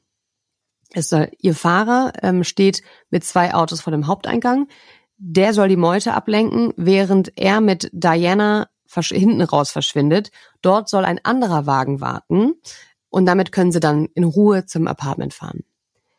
Dieser Wagen ähm, musste aber erst in der Garage gesucht werden, weil damit hatte ja keiner gerechnet. Also blieb auch gar keine Zeit, um diesen zusätzlichen Wagen zu checken. Und erst später wird man erfahren, dass dieses Auto, das Auto, was Diana und Dodi zu seinem Apartment fahren sollte, ein absolutes Wrack war. Es war ein, nämlich ein Unfallwagen, und die, die Leute, die das wussten, fuhren zum Beispiel nie schneller mit diesem Mercedes als 60 kmh, weil er sonst anfing zu schlingern. Und man konnte diesen Wagen nicht mehr gut in der Spur halten. Das Problem ist nur, das wusste einfach keiner aus dem Umkreis von Diana und Dodi. Ähm, wie auch, weil es halt alles so spontan geplant war. Und die im Hotel Ritz einfach nur versucht haben, dem Dodi alles recht zu machen. Weil wenn der dann sagt, ich hätte jetzt gern einen Wagen da hinten und zwar jetzt, pronto, dann traut sich ein kleiner Mensch an der Rezeption nicht zu sagen, nee, haben wir nicht, ja, sondern er sagt, ja, ja, ja, ja, wir haben hier einen. Klar, weil er war ja der Sohn des Besitzers. Genau. Ne? Und da ist leider diese sehr wichtige Information untergegangen, dass dieses Auto eigentlich nicht dafür geeignet ist. Der Mercedes wurde nur benutzt, um zwischendurch mal ein paar Einkäufe zu machen. Ja, vor allem, du sagst es gerade, ein paar Einkäufe zu machen, dafür ist er völlig fein. Aber Mhm. um so, ähm, ich sage jetzt mal, eine Meute von Fotografen irgendwie abzuhängen, die potenziell immer noch vor dem Hotel warten wird Ja. und die sind ja auch nicht blöd. Die positionieren sich dann vorne und hinten und nicht irgendwie nur am Haupteingang, sondern egal, wo es irgendwie möglich ist, auszutreten aus diesem Hotel, da stehen die. Und dann ist klar, dass man mit diesem Auto vielleicht nicht 5 km/h Schrittgeschwindigkeit fährt, sondern eventuell auch mal ein bisschen schneller fahren müsste. Ja. Ach, das ist, ich finde, ich fand das immer so, als ich jetzt diese Folge recherchiert habe, diese vielen Kleinigkeiten, wo man sich an den Kopf packt, wo du denkst, okay, eins davon ist nicht schlimm, ja, aber es kam ja wirklich sehr, sehr viel zusammen. Das nächste, was zusammenkam, war, während Dodi dieses Ablenkungsmanöver geplant hat, war Henri, der Sicherheitschef, an der Bar. Er wusste ja auch nicht, dass er den Wagen, also dass er dann an diesem Abend den Wagen wird fahren müssen. Also hatte er zwei Drinks. Er saß da mit den zwei Bodyguards. Äh, Die waren mit ihm an der Bar. Ähm, sie haben aber nicht gemerkt, dass er trinkt. Also die haben nämlich gedacht, dass was er trinkt, ist Ananassaft. Und heute weiß man, dass er, dass Henri ein Alkoholproblem hatte und dass er offenbar Alkohol brauchte, um zu funktionieren. Ähm, doch in dieser verhängnisvollen Nacht wusste das eben keiner. Und es spricht ja auch dafür, dass er Alkoholiker war, wenn das halt keiner mitbekommt. Ne? Der hat den ganzen Tag schon getrunken, also ja schon mittags, dann abends am Feierabend und dann da eben auch nochmal und war aber noch komplett oder augenscheinlich ähm, normal. Also er war nicht angetrunken oder er sah nicht angetrunken aus. Also, wir haben die Paparazzi, die das Paar bedrängt. Wir haben einen Wagen, der eigentlich nicht geeignet ist. Und wir haben einen angetrunkenen Sicherheitschef, der später diesen Wagen fahren wird. Also, Schlimmer geht's nicht, oder? doch, doch, es geht noch schlimmer, weil Henri macht es sogar noch schlimmer.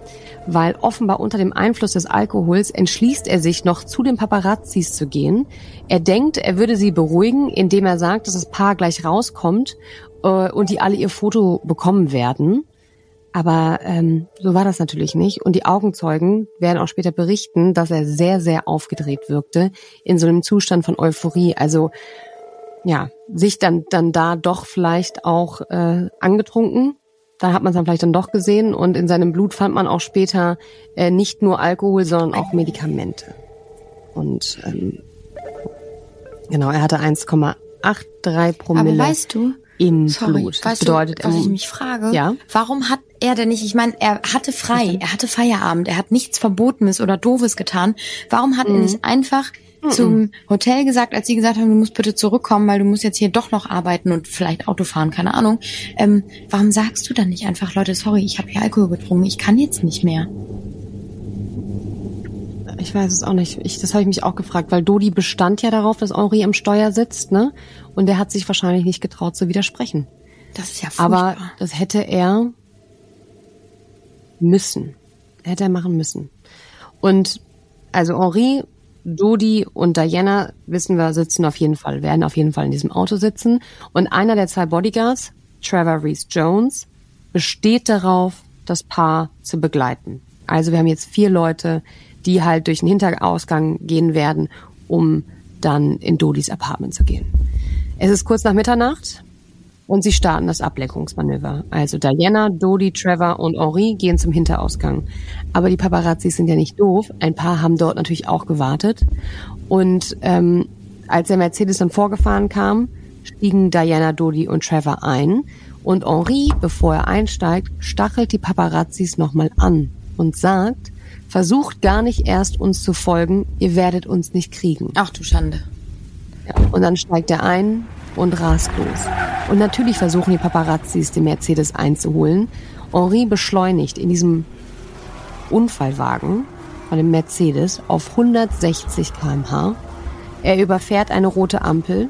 Er verpasst die Ausfahrt zu Dodis Apartment und rast auf den Alma-Tunnel zu. Zeugen werden später erzählen, dass er da schon Schwierigkeiten hatte, den Wagen in der Spur zu halten. Kurz vor dem Tunnel touchiert er noch ein Fiat Uno. Henri verliert vollends die Kontrolle. Der Mercedes rast gegen den 13. Pfeiler. Henri Paul und Dodi Alfayette sind auf der Stelle tot. Diana und Trevor überleben den Unfall, aber auch nur schwer verletzt. Ein Notarzt, der zufällig durch den Tunnel fuhr, war als erster zur Stelle, circa 30 Sekunden nach dem Unfall. Ähm, der heißt Frédéric Mallier. Er sagt auch, dass sonst niemand am Wrack war.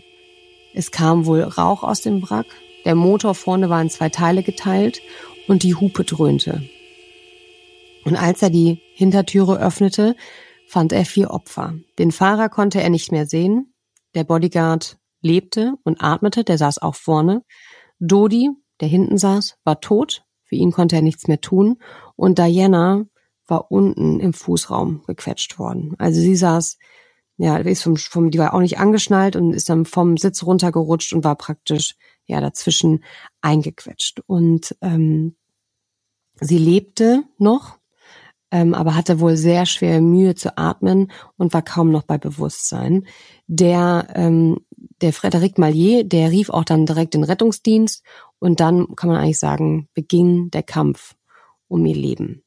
Und der Rettungsdienst, als er ankam, machte eigentlich einen, einen sehr, sehr großen Fehler, weil augenscheinlich hatte Diana nicht so schlimme Verletzungen wie Trevor, weil die war, sie hat nicht doll geblutet oder so. Also rannten sie zuerst zu dem schwer blutenden und vor Schmerzen stöhnenden Trevor. Und ähm, erst danach sind sie zu Diana gegangen, um Diana zu helfen. Und ihr müsst euch vorstellen, das Auto war so kaputt, dass die über eine Stunde gebraucht haben, um die beiden Schwerverletzten aus dem Wagen zu bergen. Und in dem Moment, wo Diana draußen war, blieb ihr Herz stehen. Und erst da merkte der Rettungs die Rettungssanitäter eigentlich, wie schlimm ihre Verletzungen sein müssen. Also dass Diana schlimme innere Verletzungen haben muss. Und eine Stunde und 20 Minuten, ja, nach dem Unfall, eine Stunde und 20 Minuten später, fuhr sie dann mit dem Krankenwagen ins Krankenhaus. Und auch hier der Krankenwagen fuhr Schrittgeschwindigkeit, weil jede Bodenwelle hätte für Diana tödlich sein können. Also das muss, ich stelle mir das, es muss so unglaublich frustrierend gewesen sein, weil das Krankenhaus war nur zehn Minuten entfernt und die wissen, wenn sie normal fahren könnten, wären sie innerhalb von wenigen Minuten da, aber sie können es nicht. Und sie mussten Schrittgeschwindigkeit fahren, einfach um Diana versuchen, am Leben zu halten. Und da haben sie halt ähm, auch geschafft, tatsächlich sie mehrmals zu reanimieren. Und als sie dann im Krankenhaus waren, ähm, ja, hat Diana oder Prinzess Diana den Kampf um ihr Leben um 4.05 Uhr äh, verloren. Um 4.05 Uhr wurde sie dann für tot erklärt. Und das ist die offizielle Version, die ich euch jetzt erzählt habe. Doch es gibt viele, die nicht an einen Unfall glauben, sondern glauben, dass Diana ermordet wurde. Doch wer sollte eigentlich Diana töten. Und damit kommen wir zu unserem zweiten Teil in dieser Podcast-Folge, und zwar zu den Verschwörungstheorien. Wie Friedi schon sagt, es äh, gibt da einige. Wir haben uns versucht, ein paar rauszupicken, die wir so am catchigsten fanden und gedacht haben, okay, das kann man sich irgendwie vorstellen, aber irgendwie auch wieder nicht. Ähm, ich fange mal an mit Theorie 1, die besagt, dass die Royals einen Mordkomplott gestartet haben.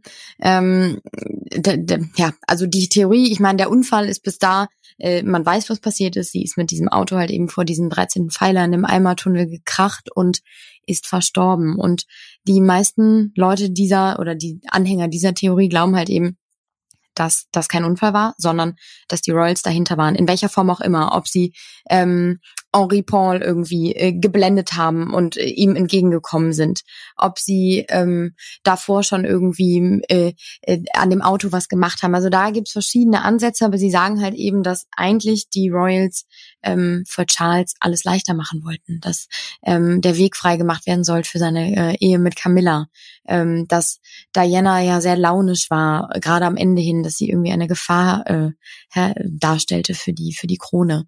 Ähm, außerdem sagt man auch, dass Charles ja immer super eifersüchtig auf Diana gewesen sein soll, dass sie ihm die, Sto äh, die Show gestohlen haben soll äh, oder hat sie getan. Also ich meine, das ist ja auch irgendwie erkennbar gewesen. Wo immer sie waren, ihr galt die Aufmerksamkeit. Das soll ihm überhaupt nicht gepasst haben. Ähm, dann äh, bringen die Leute an, dass 92 Prozent ähm, der entstandenen Bilder auf einer Reise nach Australien keine Jahreszeit, ist jetzt egal. Äh, dort wurden gemacht von Diana. Sie sah natürlich gut aus. Sie war eine Modeikone. Sie war irgendwie modern und frisch und irgendwie mal was anderes. Deswegen war sie halt eben irgendwie im Fokus. Und bis dahin, also bis äh, Diana irgendwie auftauchte, war Charles ja irgendwo der Star. Der, er war der, der Antium, der, ähm, der Thronfolger. Und äh, damit war dann irgendwie ja natürlich Schluss. Sie stand im Rampenlicht und das fand er wohl überhaupt nicht witzig. Und die Welt liebte sie, aber ihn nicht. Und ähm, das fand er gar nicht toll, weil er dann irgendwann gegen Ende natürlich auch hin als irgendwie der Ehebrecher dargestellt wurde. Und sie war einfach in allen Herzen. Und das, was ich eben schon gesagt habe, ich meine, sie hatte auch Liebhaber und sie hat mit Sicherheit auch nicht alles richtig gemacht. Und trotzdem war sie immer so ähm, der Engel und er quasi der Teufel. Und ähm, das fanden sie halt wirklich einfach nicht gut ja, ich habe mal darüber nachgedacht. Dann sagen die Anhänger natürlich auch unter anderem, dass der Vater von Dodi, also Mohammed Al-Fayed, der danach nämlich auch sich ausgesprochen hat, auch in einem Interview nach diesem Unfall, der hat dann gesagt, sein Sohn sei abgeschlachtet worden. Und da haben die Anhänger sich natürlich dieser Theorie auch so ein bisschen drauf gestürzt, haben gesagt, warum sollte der sagen, abgeschlachtet worden? Also warum? Aus welchem Grund? Hätte er vielleicht auch in Gefahr für die Krone dargestellt? Also Dodi natürlich. Da kommen wir wieder zu dem Punkt, ähm, was Freddy eben schon gesagt hat, dass die Royals das natürlich überhaupt nicht witzig fanden, dass Diana mit so einem Playboy unterwegs war, ähm, der überhaupt nicht in dieses Bild irgendwie passte. Das hätten die Royals niemals akzeptiert, dass Diana mit einem arabischen Muslim zusammen gewesen wäre. Ne? Das sollte halt irgendwie total total verhindert werden. Und dann ging es natürlich rum, dass Dodi schon irgendwie geplant hatte, Diana wohl einen Heiratsantrag zu machen. Das muss natürlich auch an die Royals geraten sein. Also in jeglicher Hinsicht hat sie eine Gefahr für die, für die Krone, für Charles Reputation dargestellt, aber dann auch weiterhin. Also alles, was sie dann auch machte, war denen irgendwie nicht genehm. Und das hätte dann, da war natürlich dann auch wieder äh, die Rede von dieser Schwangerschaft, von dieser vermeintlichen. Da muss man aber ehrlicherweise sagen, bei der Untersuchung später, der Leiche wurde nichts in die Richtung gefunden. Also da kann man eigentlich nicht fest von ausgehen, dass sie schwanger war. Und ähm, sagen halt auch, wenn sie schwanger gewesen wäre, dann hätten Harry und William einen muslimischen Halb, eine muslimische Halbschwester oder Halbbruder gehabt. Das wäre natürlich auch überhaupt nicht im Sinne der Krone gewesen was sie auch immer wieder anbringen als Argument, ähm, dass der Butler von Diana, Paul Burrell heißt er, der war ganz, ganz lange an ihrer Seite und hat in, in ihren Zeiten, wo es ihr schon nicht mehr so gut ging, hat sie ihm wohl immer Notizen irgendwie hinterlassen und geschrieben. Und in einer ähm, soll gestanden haben, äh, dieser Abschnitt meines Lebens ist einer der gefährlichsten für mich. Ich fürchte, mein Ehemann plant einen Unfall mit meinem Wagen. Ein Versagen der Bremsen und schwere Kopfverletzungen, um den Weg freizumachen für seine Heirat da kommen wir wieder zu diesem Punkt, dass sie sehr misstrauisch natürlich war, gerade so in den, in den letzten Monaten. Ähm, und ja klar, das klingt total komisch irgendwie. Man fragt sich, warum sagt sie das, bevor dieser Unfall stattgefunden hat? Warum hat sie das niedergeschrieben? Ja. Ich finde das auch, ich, ich, ich finde das sehr komisch. Aber ich muss ehrlicherweise dazu direkt sagen, ich bin mir manchmal nicht so ganz sicher, weil ich immer irgendwie das Gefühl habe, bei diesen ganzen Diana-Menschen, die irgendwie in ihrem Umfeld waren, die, die sprechen oder die, die nicht sprechen, wie auch immer. Da gibt's ja total viele. Aus Erfahrung kann ich sagen, 80 Trilliarden von denen schon versucht, irgendwie die Kamera zu kriegen und anzufragen. Die reden eigentlich nicht. Und Paul Borrell ist derjenige, der immer redet. Den fragst du, er dreht. Äh, den fragst du an, er sagt ja. Dann kriegt er ein bisschen Kohle, dann spricht er wie auch immer. Aber ich habe so ein bisschen das Gefühl, ähm, manche von denen sagen natürlich dann so catchige Sachen, die das Ganze noch befeuern, die das Ganze noch so ein bisschen ähm, die diese Faszination weiterleben lassen und dieses so, okay, war es vielleicht doch irgendwie Mord und kein Unfall. Also weißt du, was ich meine? Das ist so ein ganz kurzes Skepsis, die ich habe, mhm. dass ich dann so überlege, okay, warum sagt er das jetzt und gibt es da wirklich Beweise für? Also, also äh, das, was ich jetzt, ja Den gibt es. Aber hat den, hast du den gesehen? Nein. Siehst du? Aber er, er- sagt, den Brief würde es geben. Weißt also, und das meine ich. Würde ich den jetzt auch gesehen haben, dann würde ich auch da gar nicht drüber reden. Ne? Also dann wäre das irgendwie klar. Aber er sagt es, er spricht von diesen Notizen und dass es diesen Brief irgendwie gibt. Aber den hat nie, also ich zumindest, ich habe ihn irgendwo finden können. Aber angenommen, Ähm, es gibt den Brief, dann wäre das schon spooky. Dann ist das krass. Aber dann weiß man halt auch nicht, ähm, das wäre total gruselig, weil genau das ja dann irgendwie ihr widerfahren ist. Aber auf der anderen Seite, wer sagt nicht, dass das irgendwie aus ihrem Misstrauen heraus, aus ihrer äh, sehr depressiven Phase vielleicht, also weißt du, was für äußerliche Umstände da gewesen sind. Aber ich will jetzt gar nicht so wirklich, ich meine, man hört schon heraus, dass ich dieser Theorie einfach überhaupt gar keine Beachtung eigentlich schenken möchte. Ähm, ich kann mir das einfach überhaupt nicht vorstellen. Also der doch vielleicht ein bisschen, aber nein, eigentlich auch nicht. Ähm, nee, Vielleicht du was guckst, ganz- Fredi, Was kannst du dir denn vorstellen? Jetzt bin ich mal gespannt. ich glaube schlicht und ergreifend wirklich, es war ein richtig, richtig, richtig unglücklicher Unfall. Mhm. Ja, also das habe ich ja grundsätzlich auch gedacht. Aber ich habe mich ja auch mit ein paar Verschwörungstheorien auseinandergesetzt. Und ich muss sagen, also ich finde, das sind schon noch so ein paar Ungereimtheiten, ähm, über die ich gerne mit dir sprechen möchte, tatsächlich. Warte, ich habe noch eine zweite, bevor du Okay. zu deinen kommst. Es gibt noch eine, die so ähnlich ist, ähm, die, die sagt, dass Diana ihren eigenen Tod inszeniert haben soll. Ähm, da fragt man sich natürlich, warum. Warum sollte man das machen? Ähm, und Fredi, du hast eben schon ähm, bei dir so ein bisschen erzählt, dass sie ihr neues Leben irgendwie starten wollte, dass sie wieder glücklich sein wollte. Und ich finde, das passt so ein bisschen als Aufhänger dafür, ähm, weil sie wollte natürlich ein normales Leben ohne Paparazzi an ihrer Seite führen. Also sie wollte nicht mehr diesen Mittelpunkt ungewollt. Wann immer sie dann irgendwie in die Öffentlichkeit tritt, okay, fair, das kann sie haben, aber nicht mehr dieses, okay, alle Augen sind auf mich gerichtet und verfolgen mich auf Schritt und Tritt. Und sie wollte so ein bisschen, sagen die Anhänger dieser Theorie, äh, ein Leben in Anonymität leben und einfach normal sein und vielleicht auch einfach ihr Leben mit Dodi genießen oder mit äh, dem Herzchirurgen, wahrscheinlich noch viel eher. Ne? Das, was du eben sagst, er hat es ja auch überhaupt nicht gemocht, dass sie so im Mittelpunkt stand und dass sie überhaupt nicht normal sich irgendwie treffen konnten. Aber wo soll sie denn hin? Pass auf. In dieser Theorie gibt es zwei verschiedene Verläufe. In Version 1 ging etwas schief. Sie stirbt tatsächlich.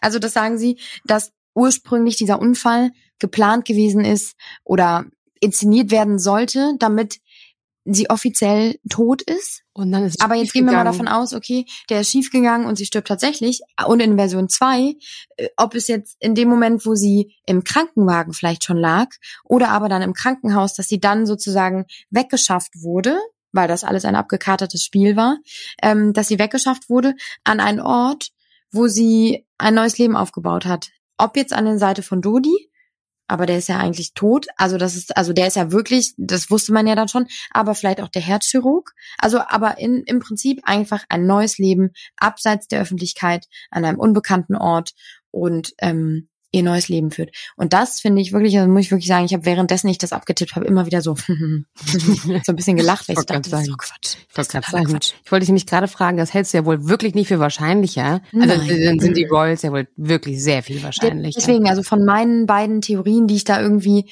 mir, äh, mir rausgesucht habe, finde ich die, die erste auf jeden Fall dann griffiger, ähm, die irgendwie passen könnte, weil es da so viele Gründe für gibt und so viele Möglichkeiten, ähm, die man sich auch gut vorstellen kann. Aber die zweite, und ich, und, aber das ist das, was ich am Ende sagen möchte, was ich glaube, was passiert ist und woran ich das irgendwie festmache.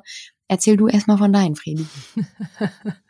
Also, meine erste Theorie ist, es war der MI6. Und diese Verschwörungstheorie hängt ja dann auch doch sehr eng mit den Royals zusammen, weil für den Fall, dass die Royals hinter dem Tod von Diana stecken, werden sie ja wohl selber kaum Hand angelegt haben, sondern mit sowas den Geheimdienst, den Secret Intelligence Service MI6 beauftragt haben.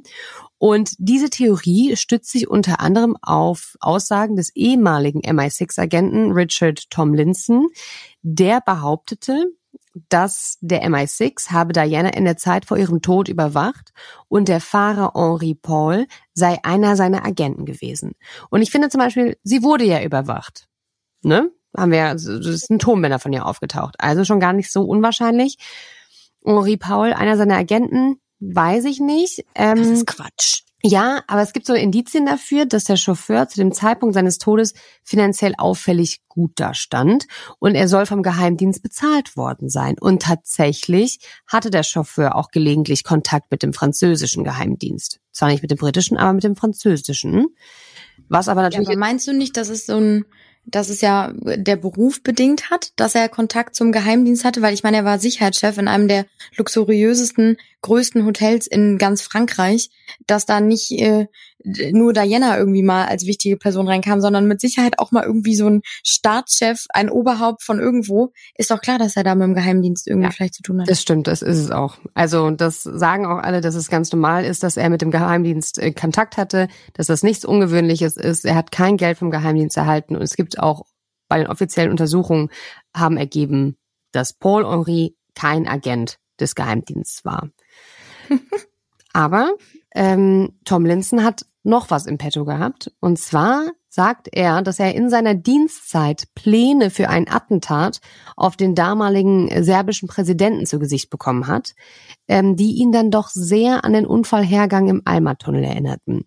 Also der serbische Präsident sollte in einem Tunnel bei einem Autounfall sterben, der durch ein stark blendendes Licht verursacht wurde. Und tatsächlich gibt es ja Zeugen, die in der offiziellen Version gar nicht stattfinden, ähm, die kurz vor dem Unfall einen hellen Blitz gesehen haben wollen. Und die Anhänger, die ähm, da diese Verschwörung daran glauben, die sagen halt auch zum Beispiel, ja, da ist ja klar, der, der Henri Paul war nicht betrunken. Ähm, er wurde von dem hellen Licht geblendet und verlor deswegen die Kontrolle über sein Auto. Ähm, es gibt nämlich auch Leute, die sagen, dass diese Blutproben, wo ja dann die 1,8 Promille festgestellt worden ist von Henri, dass das gar nicht seine waren, sondern dass die vertauscht worden sind. Aber auch da äh, gab es ganz lange Untersuchungen und zwar hat man auch noch Tests gemacht von seinem Blut mit dem Blut seiner Mutter und Verwandten, um festzustellen, ob es wirklich seins war. Und man hat festgestellt, ja, zu 99,98 Prozent ist das, äh, ne, sind die beiden verwandt, also muss das das Blut von Henri sein. Also, dass er Promille im Blut hatte, ist auf jeden Fall, das ist ein Fakt. Da muss man auch gar nicht irgendwie ähm, weiter drüber sprechen.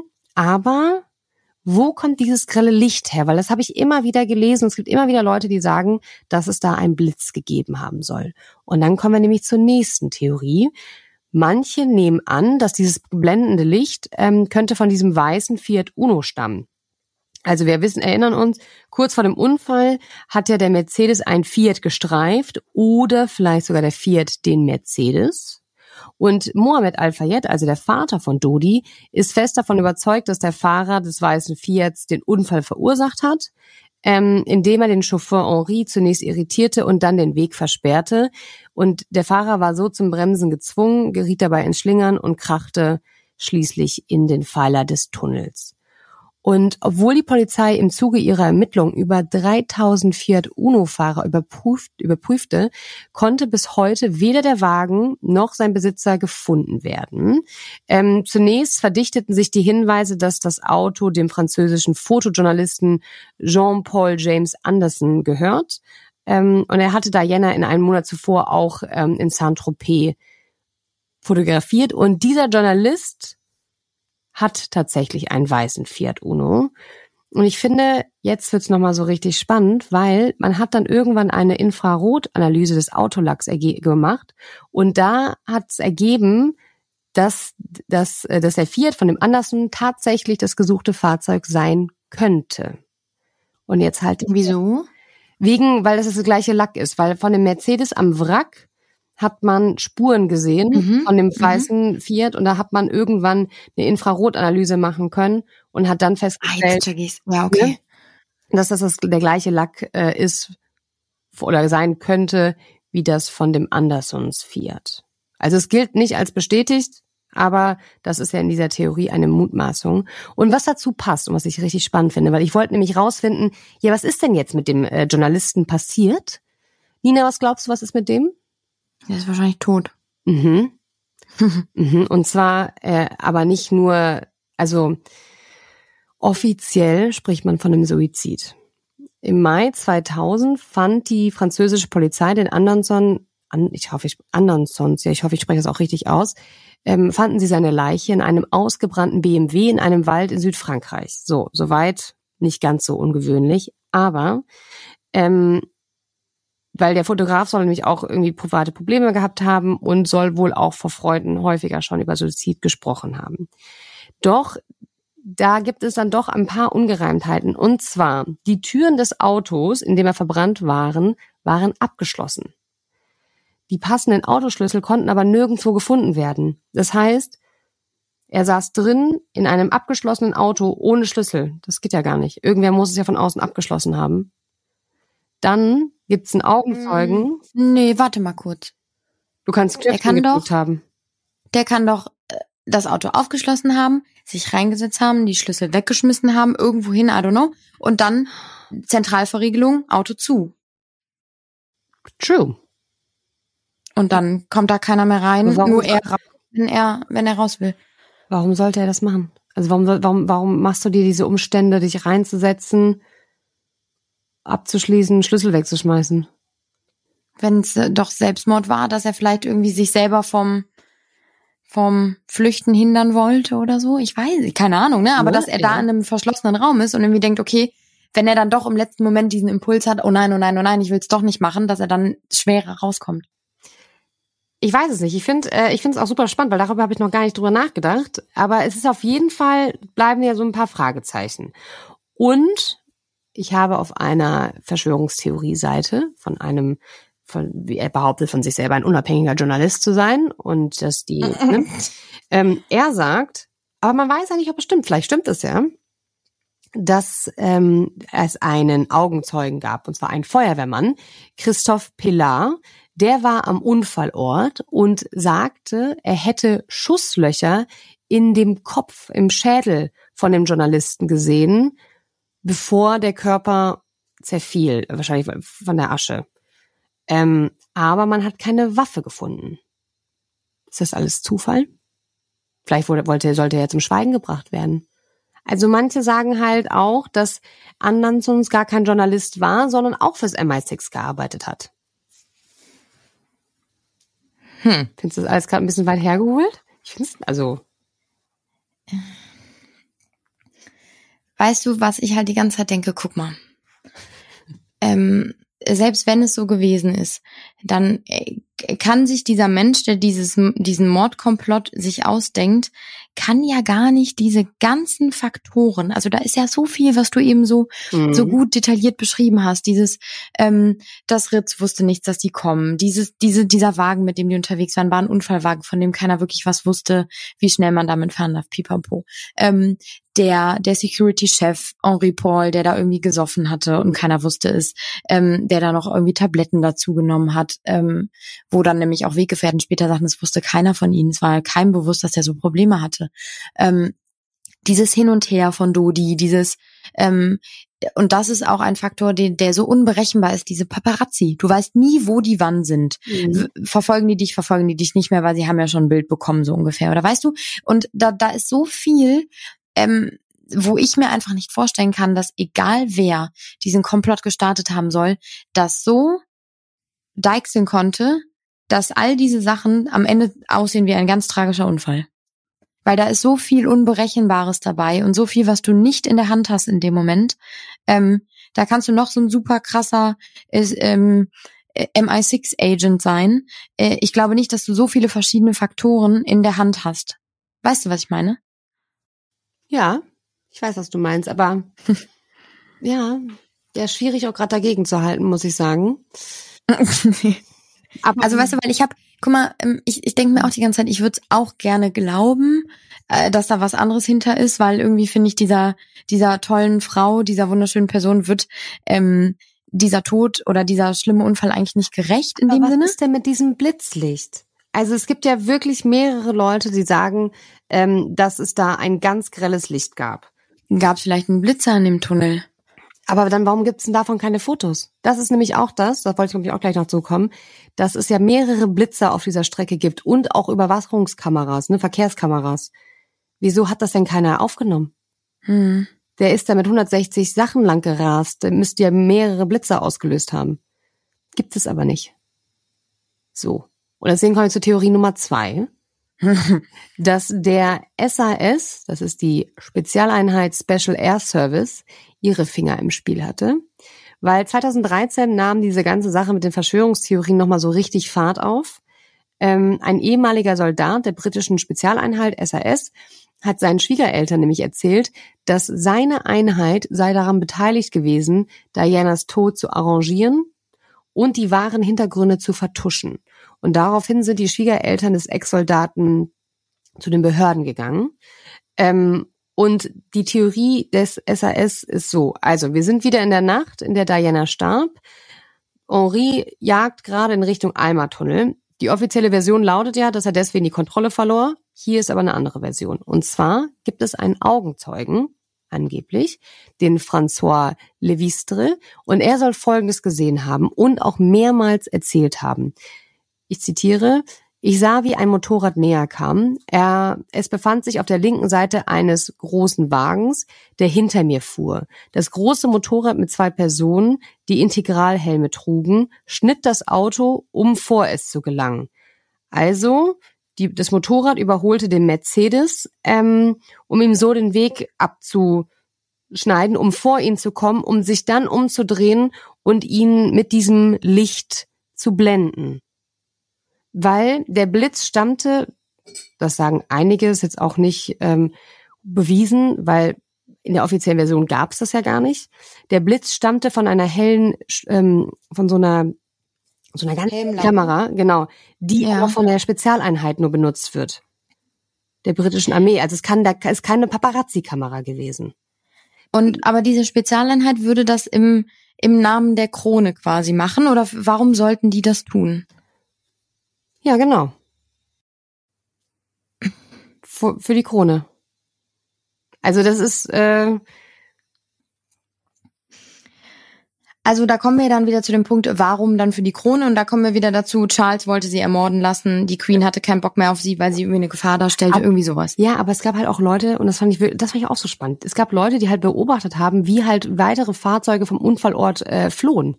Also ein Londoner Anwalt, Gary Hunter, sagte, es war, also der war ähm, über dem Tunnel und hat halt gesehen, wie Autos weggerast sind. Und er sagt, es war offensichtlich, dass sie vor etwas flohen und dass sie es sehr eilig hatten.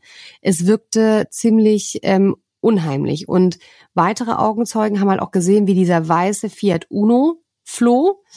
Ähm, und da, also über den weißen Fiat Uno können wir gleich auch nochmal sprechen, weil in dieser Theorie gehörte sie ähm, nicht dem Journalisten, dem Anderson, sondern einem Vietnamesen, der in der Nacht das Auto noch umlackiert hat in Rot, von Weiß auf Rot. Ähm, und dann hat man, und jetzt wird es nämlich verwirrend, weil der Wagen gehörte wohl dem Vietnamesen, der es umgelackiert hat, aber die sind sich trotzdem alle sicher, dass sie den Anderson gesehen haben in dem Fiat. Ich, ich sehe es nicht, es tut mir leid, ich schüttel den Kopf. Ich schüttel Fredi meinen Kopf entgegen, weil ich mir einfach nur denke, äh, das kann. Also das ist ja wie in so einem, in so einem Kriminalfilm. Gut, soll es auch geben, aber ich kann, ich kann mir das wirklich einfach beim besten Willen, weil das sind schon wieder so viele, es könnte, hätte, würde, da ist dann irgendwie auf einmal wieder eine dritte Person und das und das. Also weißt du, was ich meine? Das ist so, hm, ja, ich kann es nicht greifen vielleicht, ich weiß es nicht. Ja, also ich kann, also hm. Du hast mich gerade also abgeholt mit diesem, okay, also ich kann mir schon vorstellen, ne, die sind, die wurden gejagt von den Paparazzis. Ja. Viele sagen ja auch, die wurden von den Paparazzis zu Tode gehetzt. Das glaube ja. ich schon. Ähm, aber nicht, dass die Paparazzis das wollten, natürlich nicht. Natürlich aber nicht, dass das einfach alles ein bisschen gefährlich war. Und ja, es gab Motorradfahrer äh, um das Auto rum und sie wurden bedrängt und Henri ist viel zu schnell gefahren. Und vielleicht sind auch Paparazzis nach vorne gefahren, haben sich umgedreht, um einen Shot von vorne zu bekommen ne, um ein Bild von vorne zu bekommen. Und vielleicht, ja, war das einfach viele, viele unglückliche Umstände. Ich meine, aber warum haben Leute gesehen, dass da Leute abhauen von dem Unfallort? Dass sie Angst. Aber haben sie es wirklich gesehen? Also das ist ja, guck mal, weil ich versuche dann immer so, die, die, die Psyche der Menschen äh, ist ja wahrscheinlich, keine Ahnung, ob es richtig ist, aber ist ja wahrscheinlich dahingehend, dass du irgendwie, äh, wenn, und guck mal, also wie viele Leute müssen zu dieser Uhrzeit noch an diesem Alma-Tunnel gewesen sein? Überhaupt, ne? Oder überhaupt auf der Straße? Obwohl Mitternacht, samstags in Paris. Ja. In, Im Sommer, okay. Ich wundere mich eher, ja. dass da äh, so wenig Leute waren. Weil ich war ja jetzt in Paris und das ist ja eine sehr befahrene Straße und du, wenn du eine schöne Strecke fahren willst, am Wasser entlang, dann fährst du Bist da, du da, ne? bist du da. Hm. Deswegen, ich wundere mich nämlich immer bei der offiziellen Version, warum gibt es so wenige Augenzeugen? Wieso haben das nicht noch mehr Menschen gesehen? Wieso gibt es keine Bilder von den Überwachungskameras? Wieso, wenn die so schnell gefahren sind, warum wurden die nicht irgendwie geblitzt oder so? Hm. Und das frage ich mich äh, dann doch. Und zum Beispiel gibt es ja auch die, der, die Theorie oder in diesen Theorie, Verschwörungstheorien, der, wenn du durch einen Alma-Tunnel fährst, der Henri hat die Ausfahrt verpasst zu Dodis Wohnung. Es wäre eine früher gewesen. Also deswegen muss er durch den Alma-Tunnel. Und es gibt auch manche Leute, die sagen, dass die Motorradfahrer ihn abgedrängt haben, dass er extra durch den Tunnel fährt. Um dann vor den 13. Pfeiler zu knallen. Du bist überhaupt nicht überzeugt, ne? Ähm, doch, ich finde das schon irgendwie alles so, wenn ich dir jetzt so zuhöre, finde ich das schon, ähm, schon komisch und da kann man schon drüber nachdenken. Aber ich denke mir halt die ganze Zeit, ähm, und das soll jetzt alles auf Geheiß von Prinz Charles beziehungsweise ähm, Queen Elizabeth passiert sein. Ja, oder die Landminenlobby. Über die haben wir noch gar nicht gesprochen. Also, das auch nur ganz kurz. Ähm, ist, sie hat sich ja nicht nur in Bosnien für das Verbot, das weltweite Verbot von Landminen eingesetzt, sondern es gibt ja auch diese ganz, ganz berühmten Bilder von ihr in Angola, wo sie 1997 dann äh, vor den Kameras irgendwie verstümmelte Kinder umarmt hat und ähm, mit den Minenopfern, mit den Familien gesprochen hat und diese Kampagne gemacht hat, wo sie ja dann selber Minen gesprengt hat und sich dann dann diesen Schutzanzügen getraut hat, über dieses verminte, ähm, über diesen verminten Bereich zu gehen. Und dadurch ja, dass sie Kritik daran geäußert hat und sich politisch geäußert hat, ähm, gibt es Menschen, die glauben, dass deswegen sie beseitigt werden sollte. Aber dazu gibt es überhaupt gar keine Beweise. Weil kurz vor ihrem Tod soll sie nämlich geplant haben, die angebliche Lieferung von Landminen durch die britische Rüstungsindustrie in Krisengebiete anzuprangern. Hm. Aber ich, es gibt keine Beweise dafür, aber ja, warum denn nicht? Also, vielleicht war sie einfach Ja, für alle andere- ein andere- Dorn im Auge. Also ganz kurz, dann kann, für Charles, weil er Camilla heiraten wollte. Für die Queen, weil sie einfach gar nicht reingepasst hat. Und sie hat noch wahrscheinlich im schlimmsten Fall geglaubt, dass sie schwanger ist von Dodi mit, und sie hat äh, auf einmal gedacht, oh Gott, oh Gott, oh Gott, jetzt habe ich hier bald einen Muslim in meiner, in meiner Royal Family, was ja gar nicht geht. Und dann hat sie sich auch noch politisch irgendwie eingemischt, was überhaupt nicht gerne gesehen worden ist. Also es gibt schon so ein, also ich glaube nicht, dass es nur mit einem zusammenhängt, sondern es gab so ein paar viele verschiedene Sachen und vielleicht ähm, haben sie das deswegen dann entschieden. Aber Gegenfrage, haben die dann auch Henri Paul den Alkohol eingeflößt und haben die diesen Unfallwagen in die ähm, Garage gestellt unten? also, wenn das nicht wäre, wenn das alles nicht so viele Kleinigkeiten irgendwie, die dazu geführt haben am Ende, wenn das nicht wäre, würde ich das sofort auch glauben. Aber guck mal, es gab ja, es gab sowohl in Frankreich als auch in England gab es ähm, Ermittlungen, was was diesen Unfall angeht. Und vor allem in England äh, dauerte eine der Ermittlungen irgendwie drei Jahre und die haben sich genau mit diesen ganzen Theorien befasst. Und Aber jetzt komme ich wieder kleiner Verschwörungstheoretiker um die Ecke. Da steht ja dann auch, dass sie dann Zugang hatten beim MI6 durch die geheimen äh, Akten und so zu gehen. Ja, als ob die das dann noch dann da haben. Da sorgt es doch das MI6 dann dafür, dass die dann nicht mehr da sind, die Dokumente.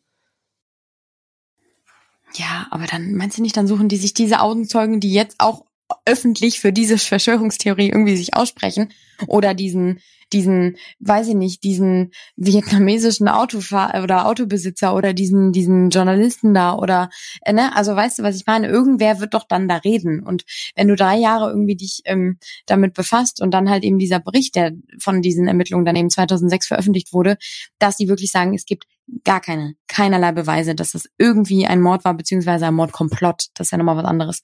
Ähm, ich glaube wirklich, und das ist so tragisch, ähm, dass, dass einfach diese weltweite Fixierung auf diese Frau, die hat nicht abgenommen, die wurde ja eher noch, noch größer. Und in dem Moment, wo sie auch ein bisschen wahrscheinlich bewusst, dass die Aufmerksamkeit der Presse und der Medien und der Öffentlichkeit noch weiter auf sich lenkte, so wie du eben schon erklärt hast, und ich finde, es macht auch Sinn. Sie wollte irgendwie ähm, äh, den Herzchirurgen eifersüchtig machen oder vielleicht auch irgendwie der Krone eins auswischen. Mhm. Ähm, das hat ja nur noch dazu beigetragen, dass jeder Fotograf, der da irgendwie unterwegs war, ganz schön doof gewesen wäre, wenn er nicht versucht hätte, ein Foto von ihr zu bekommen. Und ähm, dann hast du diesen Faktor eins, der überhaupt nicht berechenbar ist, in keinster Weise, weil ansonsten, du kannst nicht, wie viele Paparazzi standen da wohl vor Ort, also hunderte wahrscheinlich. Und ähm, du kannst ja nicht alle so krass mundtot machen, dass da keiner irgendwie dann vielleicht doch mal irgendwie was ausplaudert. Und es haben ja auch viele über diesen, diese Unfallnacht gesprochen, auch vor allem dieser eine Journalist oder dieser eine Fotograf, der das allerletzte Foto von Diana geschossen hat, in dieses Auto rein, wo sie sich so zur Seite dreht. Und ähm, der erzählt halt auch ganz ausführlich von dieser Nacht, wie das alles lief. Und ich meine, das sind ja, also nicht umsonst sind die Paparazzi, die, die wissen schon genau, wie das Spiel läuft und dass jemand nicht vorne rauskommt, sondern wahrscheinlich eher hinten und dass man hinterherfahren sollte. Dann hast du die, diesen Faktor irgendwie. Das sind ja so viele unsichere Dinge, die du einfach nicht beeinflussen kannst. Das Auto, dieser betrunkene Mensch, ich wiederhole mich jetzt, aber ähm, ich glaube da, wenn du jemanden umbringen willst, geht das auch etwas einfacher. Das stimmt. Und was ich mir auch gedacht habe, ist, warum sollte Henri, wenn er auf den MI6 gearbeitet hat, sich selber opfern? Auch, ja. Also, Ja. wir können das jetzt mal auch abkürzen. Ich bin nämlich übrigens, Surprise, auch der Meinung, dass das ein tragischer Unfall war. Eine Aneinanderreihung oder Verkettung von vielen kleinen Sachen, die am Ende zu diesem schlimmen Ergebnis geführt haben. Und mich hat die Recherche äh, super mitgenommen, muss ich sagen, weil ich einfach dachte, es kann nicht sein, ey. Jetzt auch noch das und auch noch das. Und du kennst das Man Ende. kann das gar nicht Ja, glauben. du denkst, du ne? kennst das Endergebnis ja schon und du siehst, kannst richtig zusehen, wie die da drauf, In ihr Unglück, ja, ja. da drauf zusteuern und boah, man wünscht sich einfach nur, hätte sie doch anders reagiert, hätte sie doch einfach gesagt, Dodi, nee, so nicht. Ähm, Hätte sie sich angeschnallt, ja, hätte vielleicht sie sich auch, ne? angeschnallt, hätte sie gesagt, ähm, nee, wir brauchen, deine Bodyguards reichen nicht. Ach, dazu übrigens, gut, dass ich das nochmal anspreche. Es waren deswegen Dodis Bodyguards, weil Diana ähm, nicht mehr die britischen Bodyguards haben wollte von den Royals, weil sie Angst hatte, bespitzelt zu werden. Aber dass sie ihm das vielleicht nicht irgendwie, dass sie ihm komplett das alles überlassen hat, die ganze Planung, ähm, sich dann nicht eingemischt hat. Und dass er sich da so dass er so falsch planen konnte ähm, und dass sich so verschätzt hat, das äh, bricht mir richtig das Herz, muss ich wirklich sagen. Hm, ich finde es auch.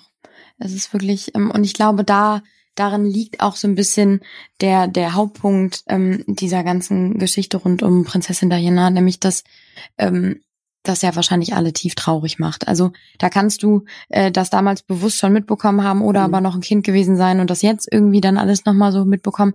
Du, du siehst sie, du, du siehst, wie, was für eine tolle, sympathische Frau sie ja eigentlich war und dann, dass sie dann auf einmal so ein in, in so einen Unfall gerät, das ist ja kaum zu glauben. Und ich glaube, das ist auch der Grund, warum es so viele Theorien darum geht, weil so viele Menschen einfach nicht glauben möchten, dass das jetzt ihr Ende war, Mhm. dass, dass es so enden musste, sondern dass das doch irgendwie ähm, so leicht eigentlich nicht sein kann. Ja, dass es so banal ist eigentlich, ne? Genau, Mhm. Genau. Und ich glaube, deswegen hält man da so gerne dran fest oder deswegen gibt es da so viele Theorien und so viele Leute, die sich dann vielleicht da auch einmal plötzlich zu Wort melden, die irgendwas gesehen haben wollen, die irgendwas wissen wollen. Äh, das kann man denen ja überhaupt nicht verübeln, weil man einfach so gefesselt und in den Bann gezogen wird von ihr, von ihr als Person und von dieser Geschichte. Absolut.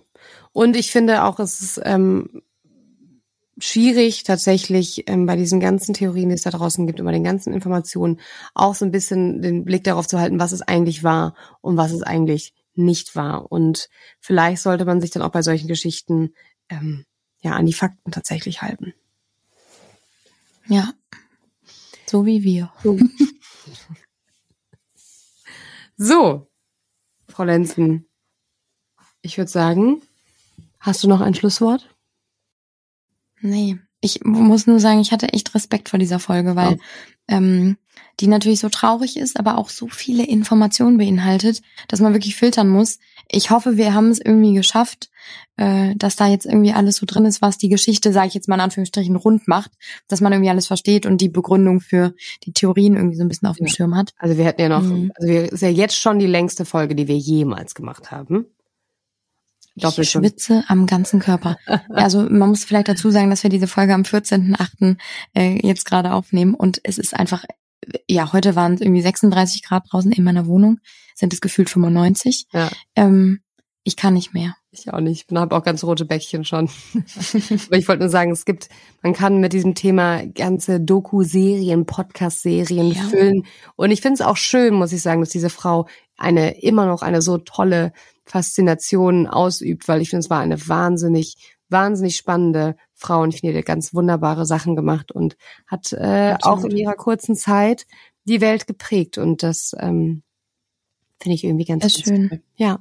Ja. Beauty. Dann ähm, hören Macht's gut. Wir hören uns in zwei Wochen.